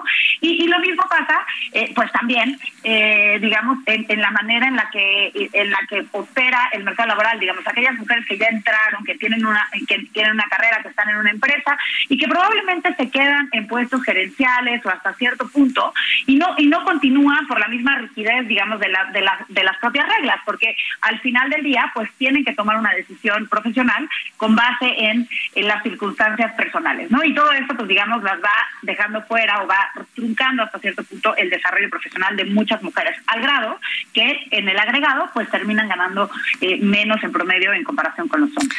Eh, Fátima qué tendría que modificarse para que esto disminuyera aquí hay mucho, hay mucho, mucho que hacer. Y lo primero es decir, este, la brecha salarial, la brecha de ingresos, es el reflejo de un problema estructural bien complejo. Y por lo mismo, eh, pues hay que, hay que atacarlo por todos lados. Lo primero es romper, es importante romper con, con esta segregación ocupacional, eh, con los estereotipos que hacen que las mujeres se dediquen a ciertas cosas contra los hombres, ¿no? Eh, lo segundo es es importante echarnos un clavado de qué está pasando en cada sector, en cada organización y por qué podría haber o qué explica una diferencia de ingresos entre hombres y mujeres. Y esto es importante decir eh, al interior de las empresas, al interior de las organizaciones, no nada más tener un dato en torno a qué tanto menos o más ganan las mujeres y los hombres de la organización, sino entender también por qué, ¿no? En dónde se están perdiendo las mujeres, qué se necesita hacer, porque si no lo entendemos, pues difícilmente se van a poder diseñar políticas que permitan que las mujeres puedan seguir creciendo y llegando a puestos mejor pagados y de toma de decisiones. Claro. Oye, cambiar esta mentalidad que prevalece hasta ahora, ¿no? Sobre las tareas que debemos realizar por el simple hecho de ser mujeres u hombres. Por supuesto, y ahí hay muchísimo que se puede hacer desde el mercado laboral. Por eso impulsamos tanto el permiso de paternidad y, la licencia de paternidad. Porque en realidad esto no debería de ser nada más eh, una atribución o un rol importante para las mujeres, tanto hombres como mujeres, ¿no? Y, en ese sentido, eh, digamos, eh, pues existen estos mecanismos para tratar de ir dando empujones, porque se necesita cambiar toda una dinámica social que nos tiene, digamos, atrapados en este problema estructural. Muy bien, Fátima, gracias por tomar nuestra llamada. Muy buenos días. Gracias a ustedes por el espacio. Hasta luego, muy buenos días. Oye, imagínate que se enferma alguien en la casa y pues inmediatamente voltean a ver a la hija, ¿no? Bueno, hasta el presidente de la República dice que para eso son las mujeres, ¿no? Para ayudar a los viejitos. Las cuidadoras, ¿no? Así nos endilgó ese las cuidadoras. Ese término. Y Vicente Fox hablaba de las lavadoras de, de dos patas. Bueno, ese señor, eh, ¿qué te digo? ¿Qué te puedo decir? Bueno, vamos a otros temas. La empresa Meta, eh, que es la empresa matriz de Facebook, va a despedir a 11 mil empleados. Este es el recorte masivo pues más importante en la historia de Meta. Es alrededor del 13% de su personal. Esto es producto de la caída en los ingresos de la empresa y los problemas en el sector tecnológico en general. Esto lo señaló el director general de la empresa, Mark Zuckerberg, en una carta a los empleados este miércoles. La medida se anuncia apenas una semana después de los despidos masivos en Twitter tras la llegada de su nuevo propietario, el multimillonario Elon Musk. Meta, como otras empresas de redes sociales, pues vio que hubo un incremento en el uso de sus servicios durante la pandemia, ya que la gente estaba confinada en sus casas y consultaba sus celulares y computadoras, pero a medida que la gente empezó a salir, los ingresos comenzaron a tambalearse. Ahora esto le va a costar el empleo alrededor de 11 mil empleados de Meta. Bueno, y Gerardo Galicia, andas por patriotismo. ¿Qué pasa? Buenos días. Así es, Lupita. Sergio ha iniciado ya esta movilización por parte de madres de familia que se ponen de acuerdo a través de redes sociales para poder realizar una manifestación debido al lamentable accidente del eh, pequeño de tan solo seis años que muere en su clase de natación al interior del colegio William. Es un que abarca prácticamente tres carriles de la avenida Patriotismos, acompañado por elementos de la policía capitalina, y en esos momentos el contingente llega a la calle Rubens, prácticamente a dos calles del eje 7 sur. Se tiene planeado prácticamente rodear este plantel, así que habrá que tomarlo en cuenta. Vamos a tener reducción de carriles en próximos minutos también sobre la avenida Revolución. Hay la presencia ya de elementos de tránsito de la policía capitalina en ambas arterias. Vamos a tener reducción por lo menos a dos carriles. Habrá que tomarlo en cuenta y tener muchísima precaución. Terminando esta movilización, las madres de familia, integrantes de tribu de mamá, van a colocar una ofrenda en honor al pequeño Abner que lamentablemente pierde la vida el pasado lunes. Por lo pronto, el reporte seguimos muy pendientes. Gracias, Gerardo. Hasta luego. Nosotros vamos a una pausa cuando son las nueve con veinticuatro minutos. Regresamos un momento más.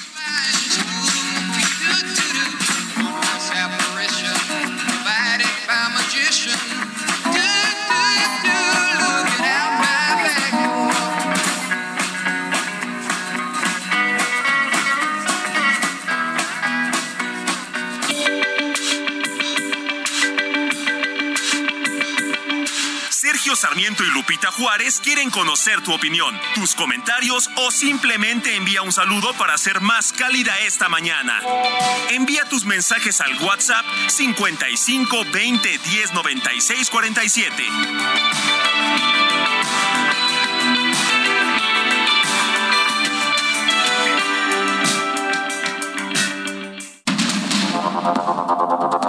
Continuamos con Sergio Sarmiento y Lupita Juárez por el Heraldo Radio.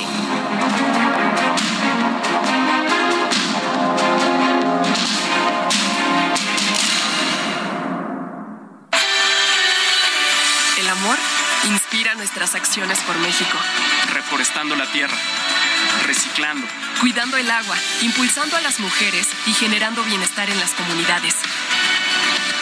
Juntos somos Coca-Cola y contigo el amor multiplica. Gastrolab. Historia, recetas, materia prima y un sinfín de cosas que a todos nos interesan.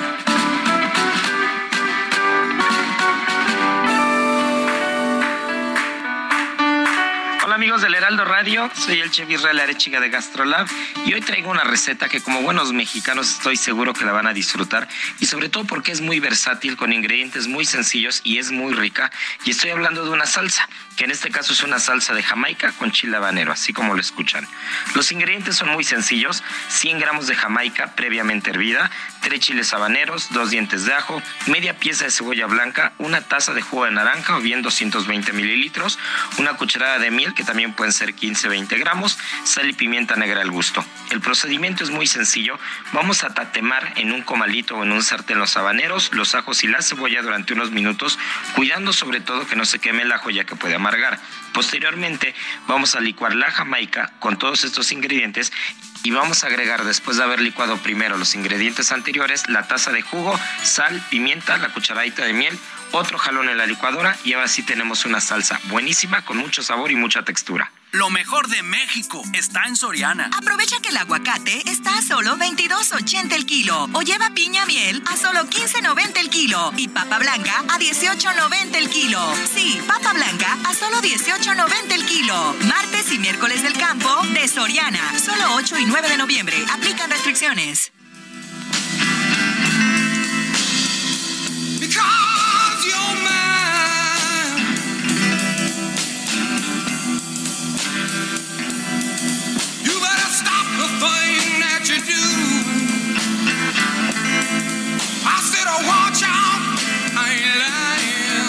I put a spell on you. Ay, qué miedo. Puse un encantamiento, un embrujo, una brujería. Te, te estoy haciendo brujería, Ay, mi ay, querida Guadalupe, para que me quieras mucho.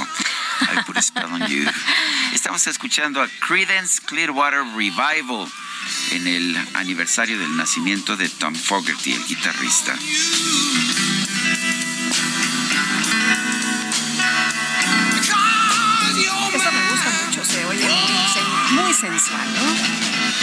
Bueno, oye, nos dice Erlinda, eh, nos dice una persona al auditorio, a ver, licenciado Sergio y licenciada Lupita, muy buenos días, les quería pedir un favor, el que usted quiera, que toquen las mañanitas para mi esposa Erlinda Pérez, muchas gracias.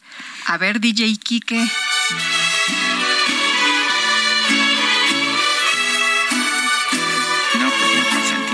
Doña Erlinda, le mandamos un abrazo. Ya teníamos aquí a los mariachis esperando. Espera y aguarda, espera y aguarda hasta que entraron. Bueno, y dice otra persona, hola Lupita, buenos días. En Pinos, Zacatecas instalaron un parque eólico, pero ahora ya es propiedad privada. Los pobladores del lugar no pueden hacer uso de esas tierras, aunque ese no fue el acuerdo. Pueden hablar un poco de eso, que tengan un excelente día, Reinaldo. No conocemos el caso, Sí, pero tendríamos que, bus- que buscarlo, pero Lo- si nos manda. Información sobre el caso, lo revisamos con muchísimo gusto. eh, buen día, Sergio Lupita, su amiga Lupita Moreno. Efectivamente, se corta la comunicación cada vez que hablan de López y 4T. Esto por la radio Guadalajara 100.3. Fabiola Navares. Bueno, pues eh, preocupante, ¿no? Bueno, aquí, eh, pues lo único que podemos decir es que no creo que estén tan atentos a No. nosotros como para estarnos cor- cortando. Dice otra persona, hola equipo, para Lupita, tú muy bien que se hable de ti, así con cariño, Lupita. Pues esta vieja Vilchis Moza, que se cree que bueno que reconozca la elegancia y respeto hacia ti, al menos para nombrarte María Eugenia Lugo. Pues mire, no hay que caer en descalificaciones porque si no estaremos igual que ellos. Y eso sí, que no vayan a saquear a los trabajadores, ¿no? Pero que lo dejen por escrito, que lo dejen así en la ley para que no nos vayan a salir con que a Chuchita la bolsearon y que luego nos digan, ¿qué creen que sí se puede meter mano en los activos financieros de los trabajadores, en el IMSS, en el LISTE, en FOBISTE? Pues eso no me parece a mí. Pero qué bueno, qué bueno que hablen del tema, pero que lo dejen ahí en la ley por escrito. Vamos con información de Gabriela Montejano hasta Guanajuato. Gabriela, ¿qué tal? Muy buenos días. Hola, ¿qué tal Sergio y Lupita? Pues sí, en lamentable situación la que se vive en, en este estado de Guanajuato, te comento que durante la madrugada de este miércoles se registró la quemación de al menos ocho vehículos en los municipios de Celaya, Juventino Rosas, Villagrán y Comonfort. De momento no se reportan víctimas. Algunos de los puntos en los que usuarios de Internet informaron sobre la quema de autos fue en la carretera Celaya-Comonfort a la altura de la Concepción, en la carretera Comonfort en Palma Escobero, en la carretera Juventino Rosas Celaya a la altura de la localidad de Tavera, así como en el fraccionamiento Real Villagrán de Villagrán y sobre la autopista Celaya Salamanca a la altura de Villagrán. También se reporta la quema de una tienda Oxo en el municipio de Villagrán y bueno, hasta el momento se desconoce el motivo de los incendios, pero hay especulaciones sobre que pudieran ser una reacción después de la captura del hermano del líder criminal del cártel local El Marro. Solo fueron reportados que hombres armados y con garrafas detenían a los vehículos para encenderles fuego. Ninguna autoridad hasta el momento ha emitido alguna información. Este es mi reporte, Lupita, desde Guanajuato. Pues eh, gracias por la información, eh, Gabriela, porque nos eh, decían nuestros amigos del auditorio que Guanajuato está que arde y que había mucha preocupación entre la ciudadanía y que había gente atorada desde la madrugada en la carretera, que eran kilómetros y kilómetros de automóviles, que pues algunos estaban muy temerosos porque incluso los asaltaron y que habían matado a uno de los conductores. Así es, hay una, hay un, está paralizada la autopista a Querétaro, es donde justamente se encuentra todo este tráfico. Eh, ya Capufo incluso confirmó vía Twitter que hay un incidente, pero no sabemos a ciencia cierta qué es lo que pasa, Lupita, porque tenemos varios reportes sobre eh, efectivamente el homicidio de un conductor de una empresa de paquetería.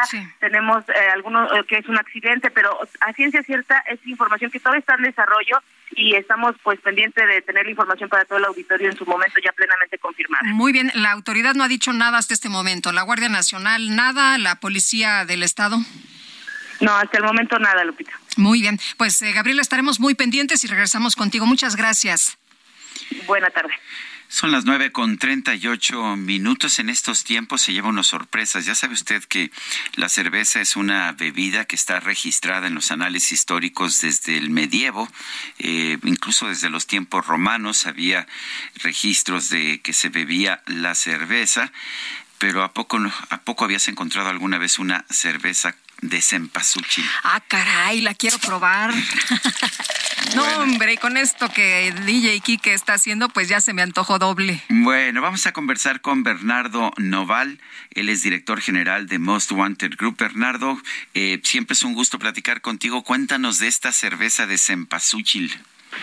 Querido Sergio, buenos días, buenos días Lupita. Hola Bernardo, ¿cómo estás? Buenos días. Muy feliz de saludarlos esta mañana, pues eh, muy contentos efectivamente, pues más que la cerveza, eh, en conjunto con el grupo de esta cervecería, Grupo Modelo, creamos una experiencia inmersiva del Día de Muertos, una experiencia que cuenta la tradición legendaria y extraordinaria del Día de Muertos en nuestro país. Y tenemos la oportunidad de recibir a cientos de mexicanos en el Monumento a la Madre para contar esta historia que nos lleva a, esta transición entre la vida y la muerte, a poder hablar frente a la muerte como en primera persona y poder enfrentar algo que es parte de la vida. Es un gran altar de muertos, eh, es un gran campo de cempasúchil, con un video que cuenta una historia de amor, de una leyenda mexicana en náhuatl y que no se pueden perder. Todavía eh, estaremos algunas semanas aquí en el Monumento a la Madre y pues con mucha ilusión de que además puedan disfrutar de esta cerveza Victoria Cempasúchil al final de la experiencia en nuestro bar. Muy bien, entonces, ¿dónde es? ¿Ahí en, la, en, el Monumento a la Madre? Sí, es en el Monumento a la Madre, en la gran carpa donde estuvo Van Gogh Live, Monet y los impresionistas.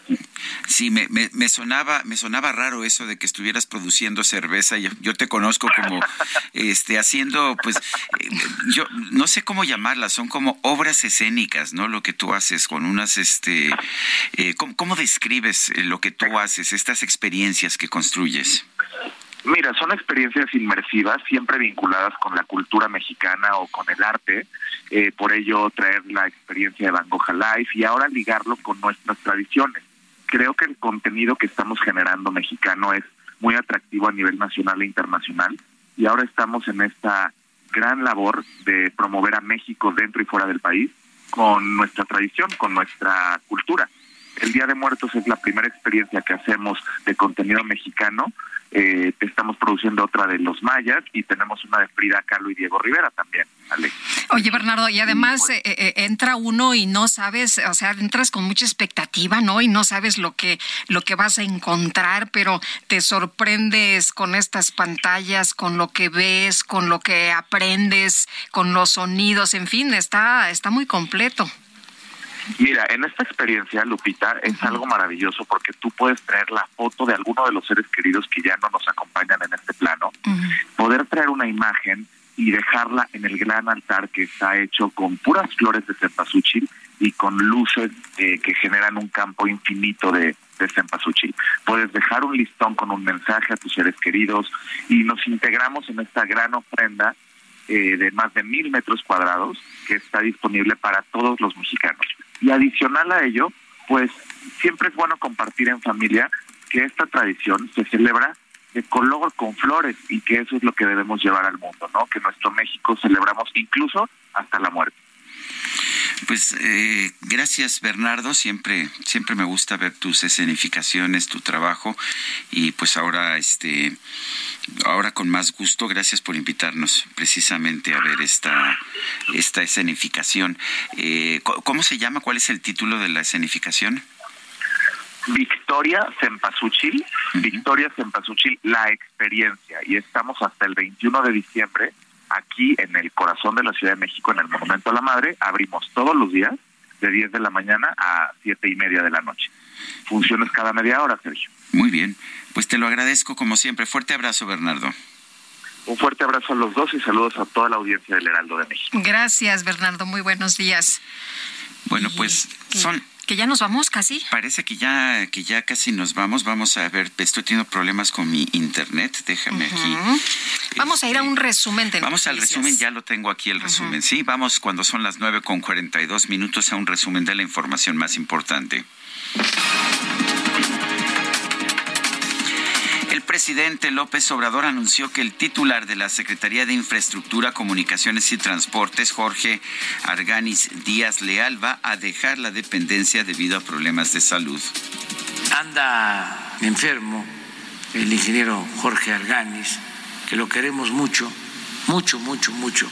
Entonces esto nos lleva a que se dé este cambio para eh, no detenernos como afortunadamente está saliendo el ingeniero Argani poco a poco y no queremos que se quede inactivo, va a ser asesor en presidencia y va a hacerse cargo de la reconstrucción del centro SCOP aquí en la Ciudad de México.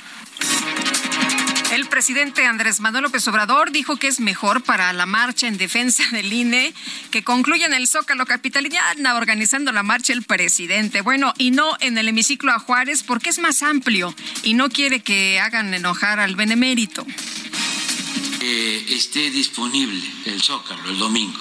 Entonces, informar esto para que se pueda llegar al Zócalo sin ningún problema, sin ningún contratiempo sin ningún obstáculo. Además, como que está mejor el zócalo, ¿no? Es eh, más eh, amplio y eh, es de todos. El hemiciclo a Juárez tiene menos espacio y además no quiero que hagan enojar al benemérito.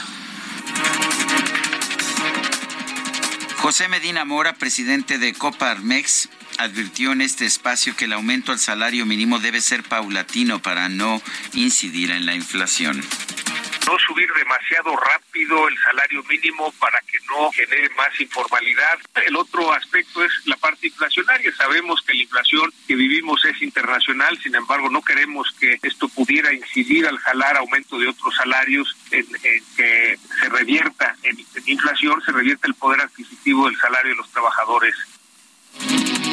La Comisión Europea propuso un paquete de ayuda financiera estable, regular y predecible por valor de 18 mil millones de euros para ayudar a Ucrania en 2023. El director ejecutivo de Meta, Mark Zuckerberg, envió un mensaje al personal para asumir la responsabilidad por el despido de 11 mil empleados de la empresa. Lo siento especialmente por los afectados, es lo que dijo. Y las autoridades británicas detuvieron a un hombre que intentó arrojar, bueno, no intentó, aventó huevos al rey Carlos III y a la reina consorte Camila cuando entraban a York para develar una estatua de la reina Isabel II. Soy todo un señor, de todo tengo lo mejor.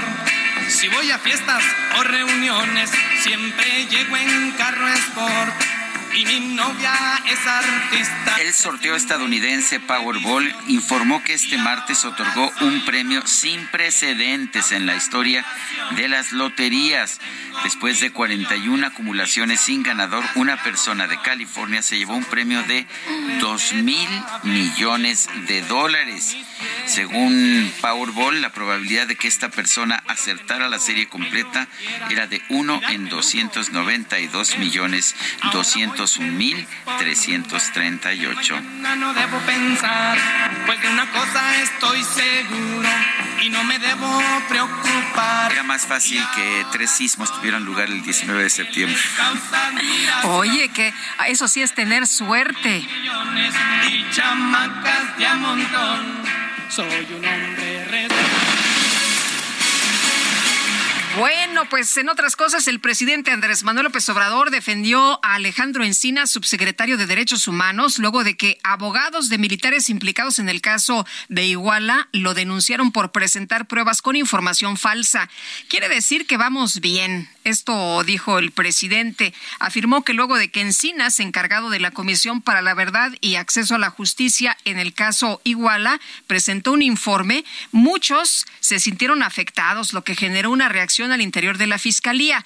Sin pregunta de por medio, por cierto, el presidente señaló que quedarán pendientes en su gobierno porque no le alcanzará el tiempo de resolverlos cuando se refirió al caso de Ayotzinapa. Dijo que va a tener muchos pendientes, ya no le va a alcanzar el tiempo.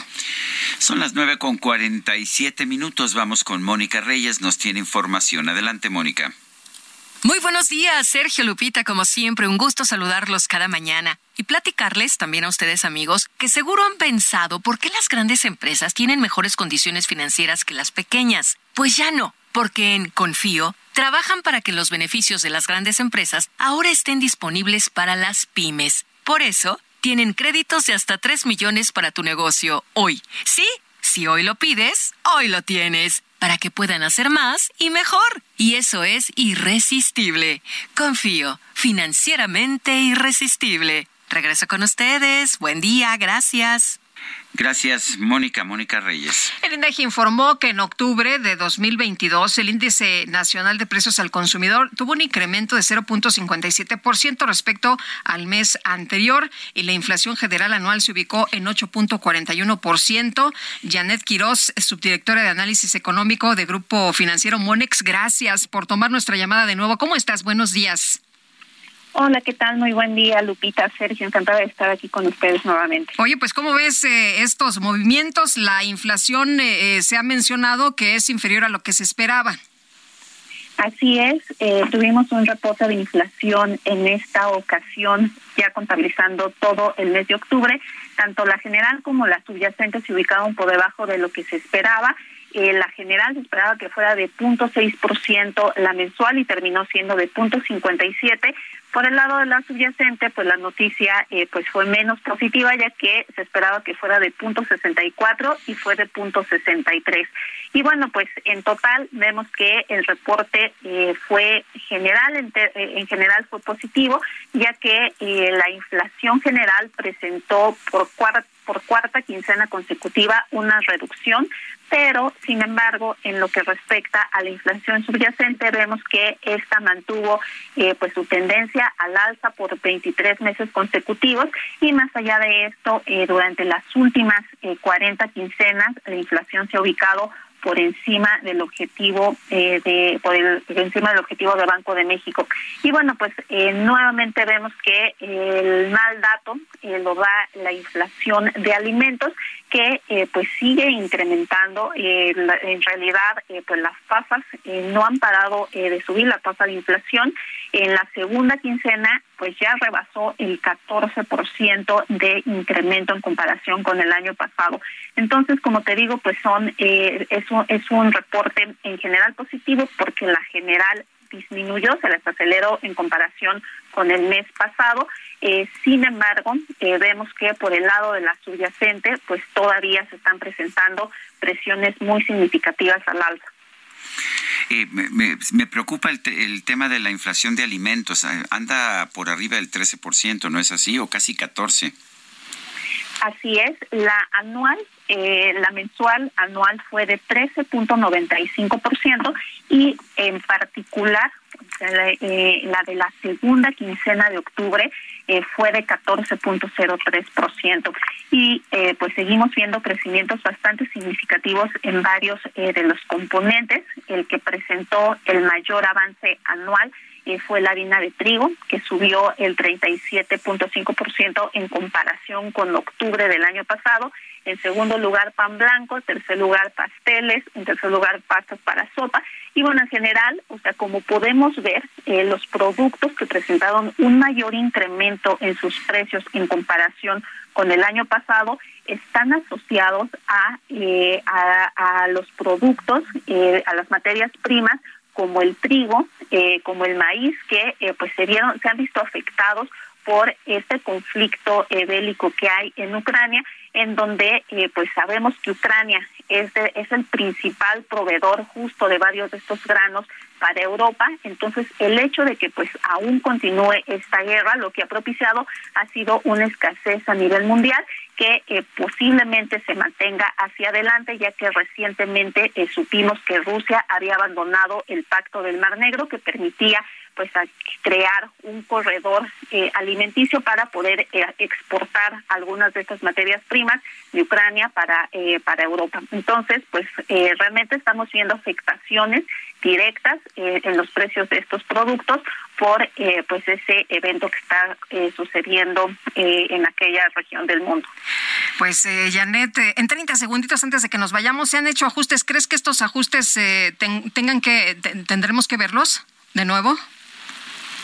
Eh, ajustes en alimentos eh, pues yo creo que es posible que esta tendencia continúe ya que eh, pues como le comentaba eh, el, el, incremento en precios de varios de estos productos pues siguen estando asociados a la escasez mundial que se ha provocado por pues este conflicto geopolítico que hay y hasta que no se resuelva, pues entonces pensaríamos que la oferta mundial podría restablecerse y eso pues ayudar a minorar sea, las presiones en los precios ante una eh, mayor oferta. Muy bien. Janet Quiroz, muchas gracias por tomar la llamada. Muy buenos días. Con muchísimo gusto, Lupita, encantada y les mando un fuerte abrazo. Bueno, gracias. ¿Qué crees, Lupita? Se nos acabó el tiempo. Ya, ya ¿Tan se rápido? Nos acabó el tiempo. De pero, bolón ping-pong. Pero no te preocupes, mañana, ¿Sí? si me quieres ver, aquí podemos vernos a las ¿Cómo a qué siete, hora? Como a las 7 sí, de la está mañana. bien, está, es buen horario, ¿eh? Es buen horario. Uh -huh. Bueno, pues entonces, hasta mañana.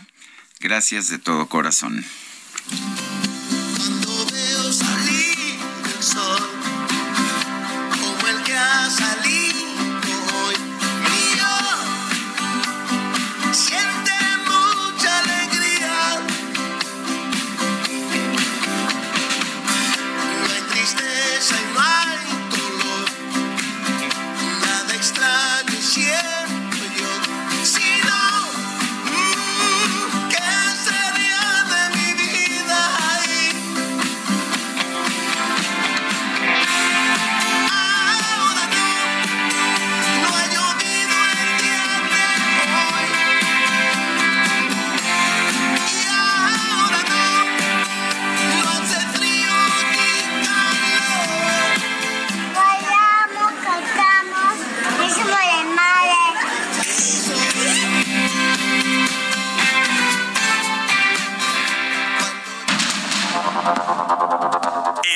Media Group presentó Sergio Sarmiento y Lupita Juárez.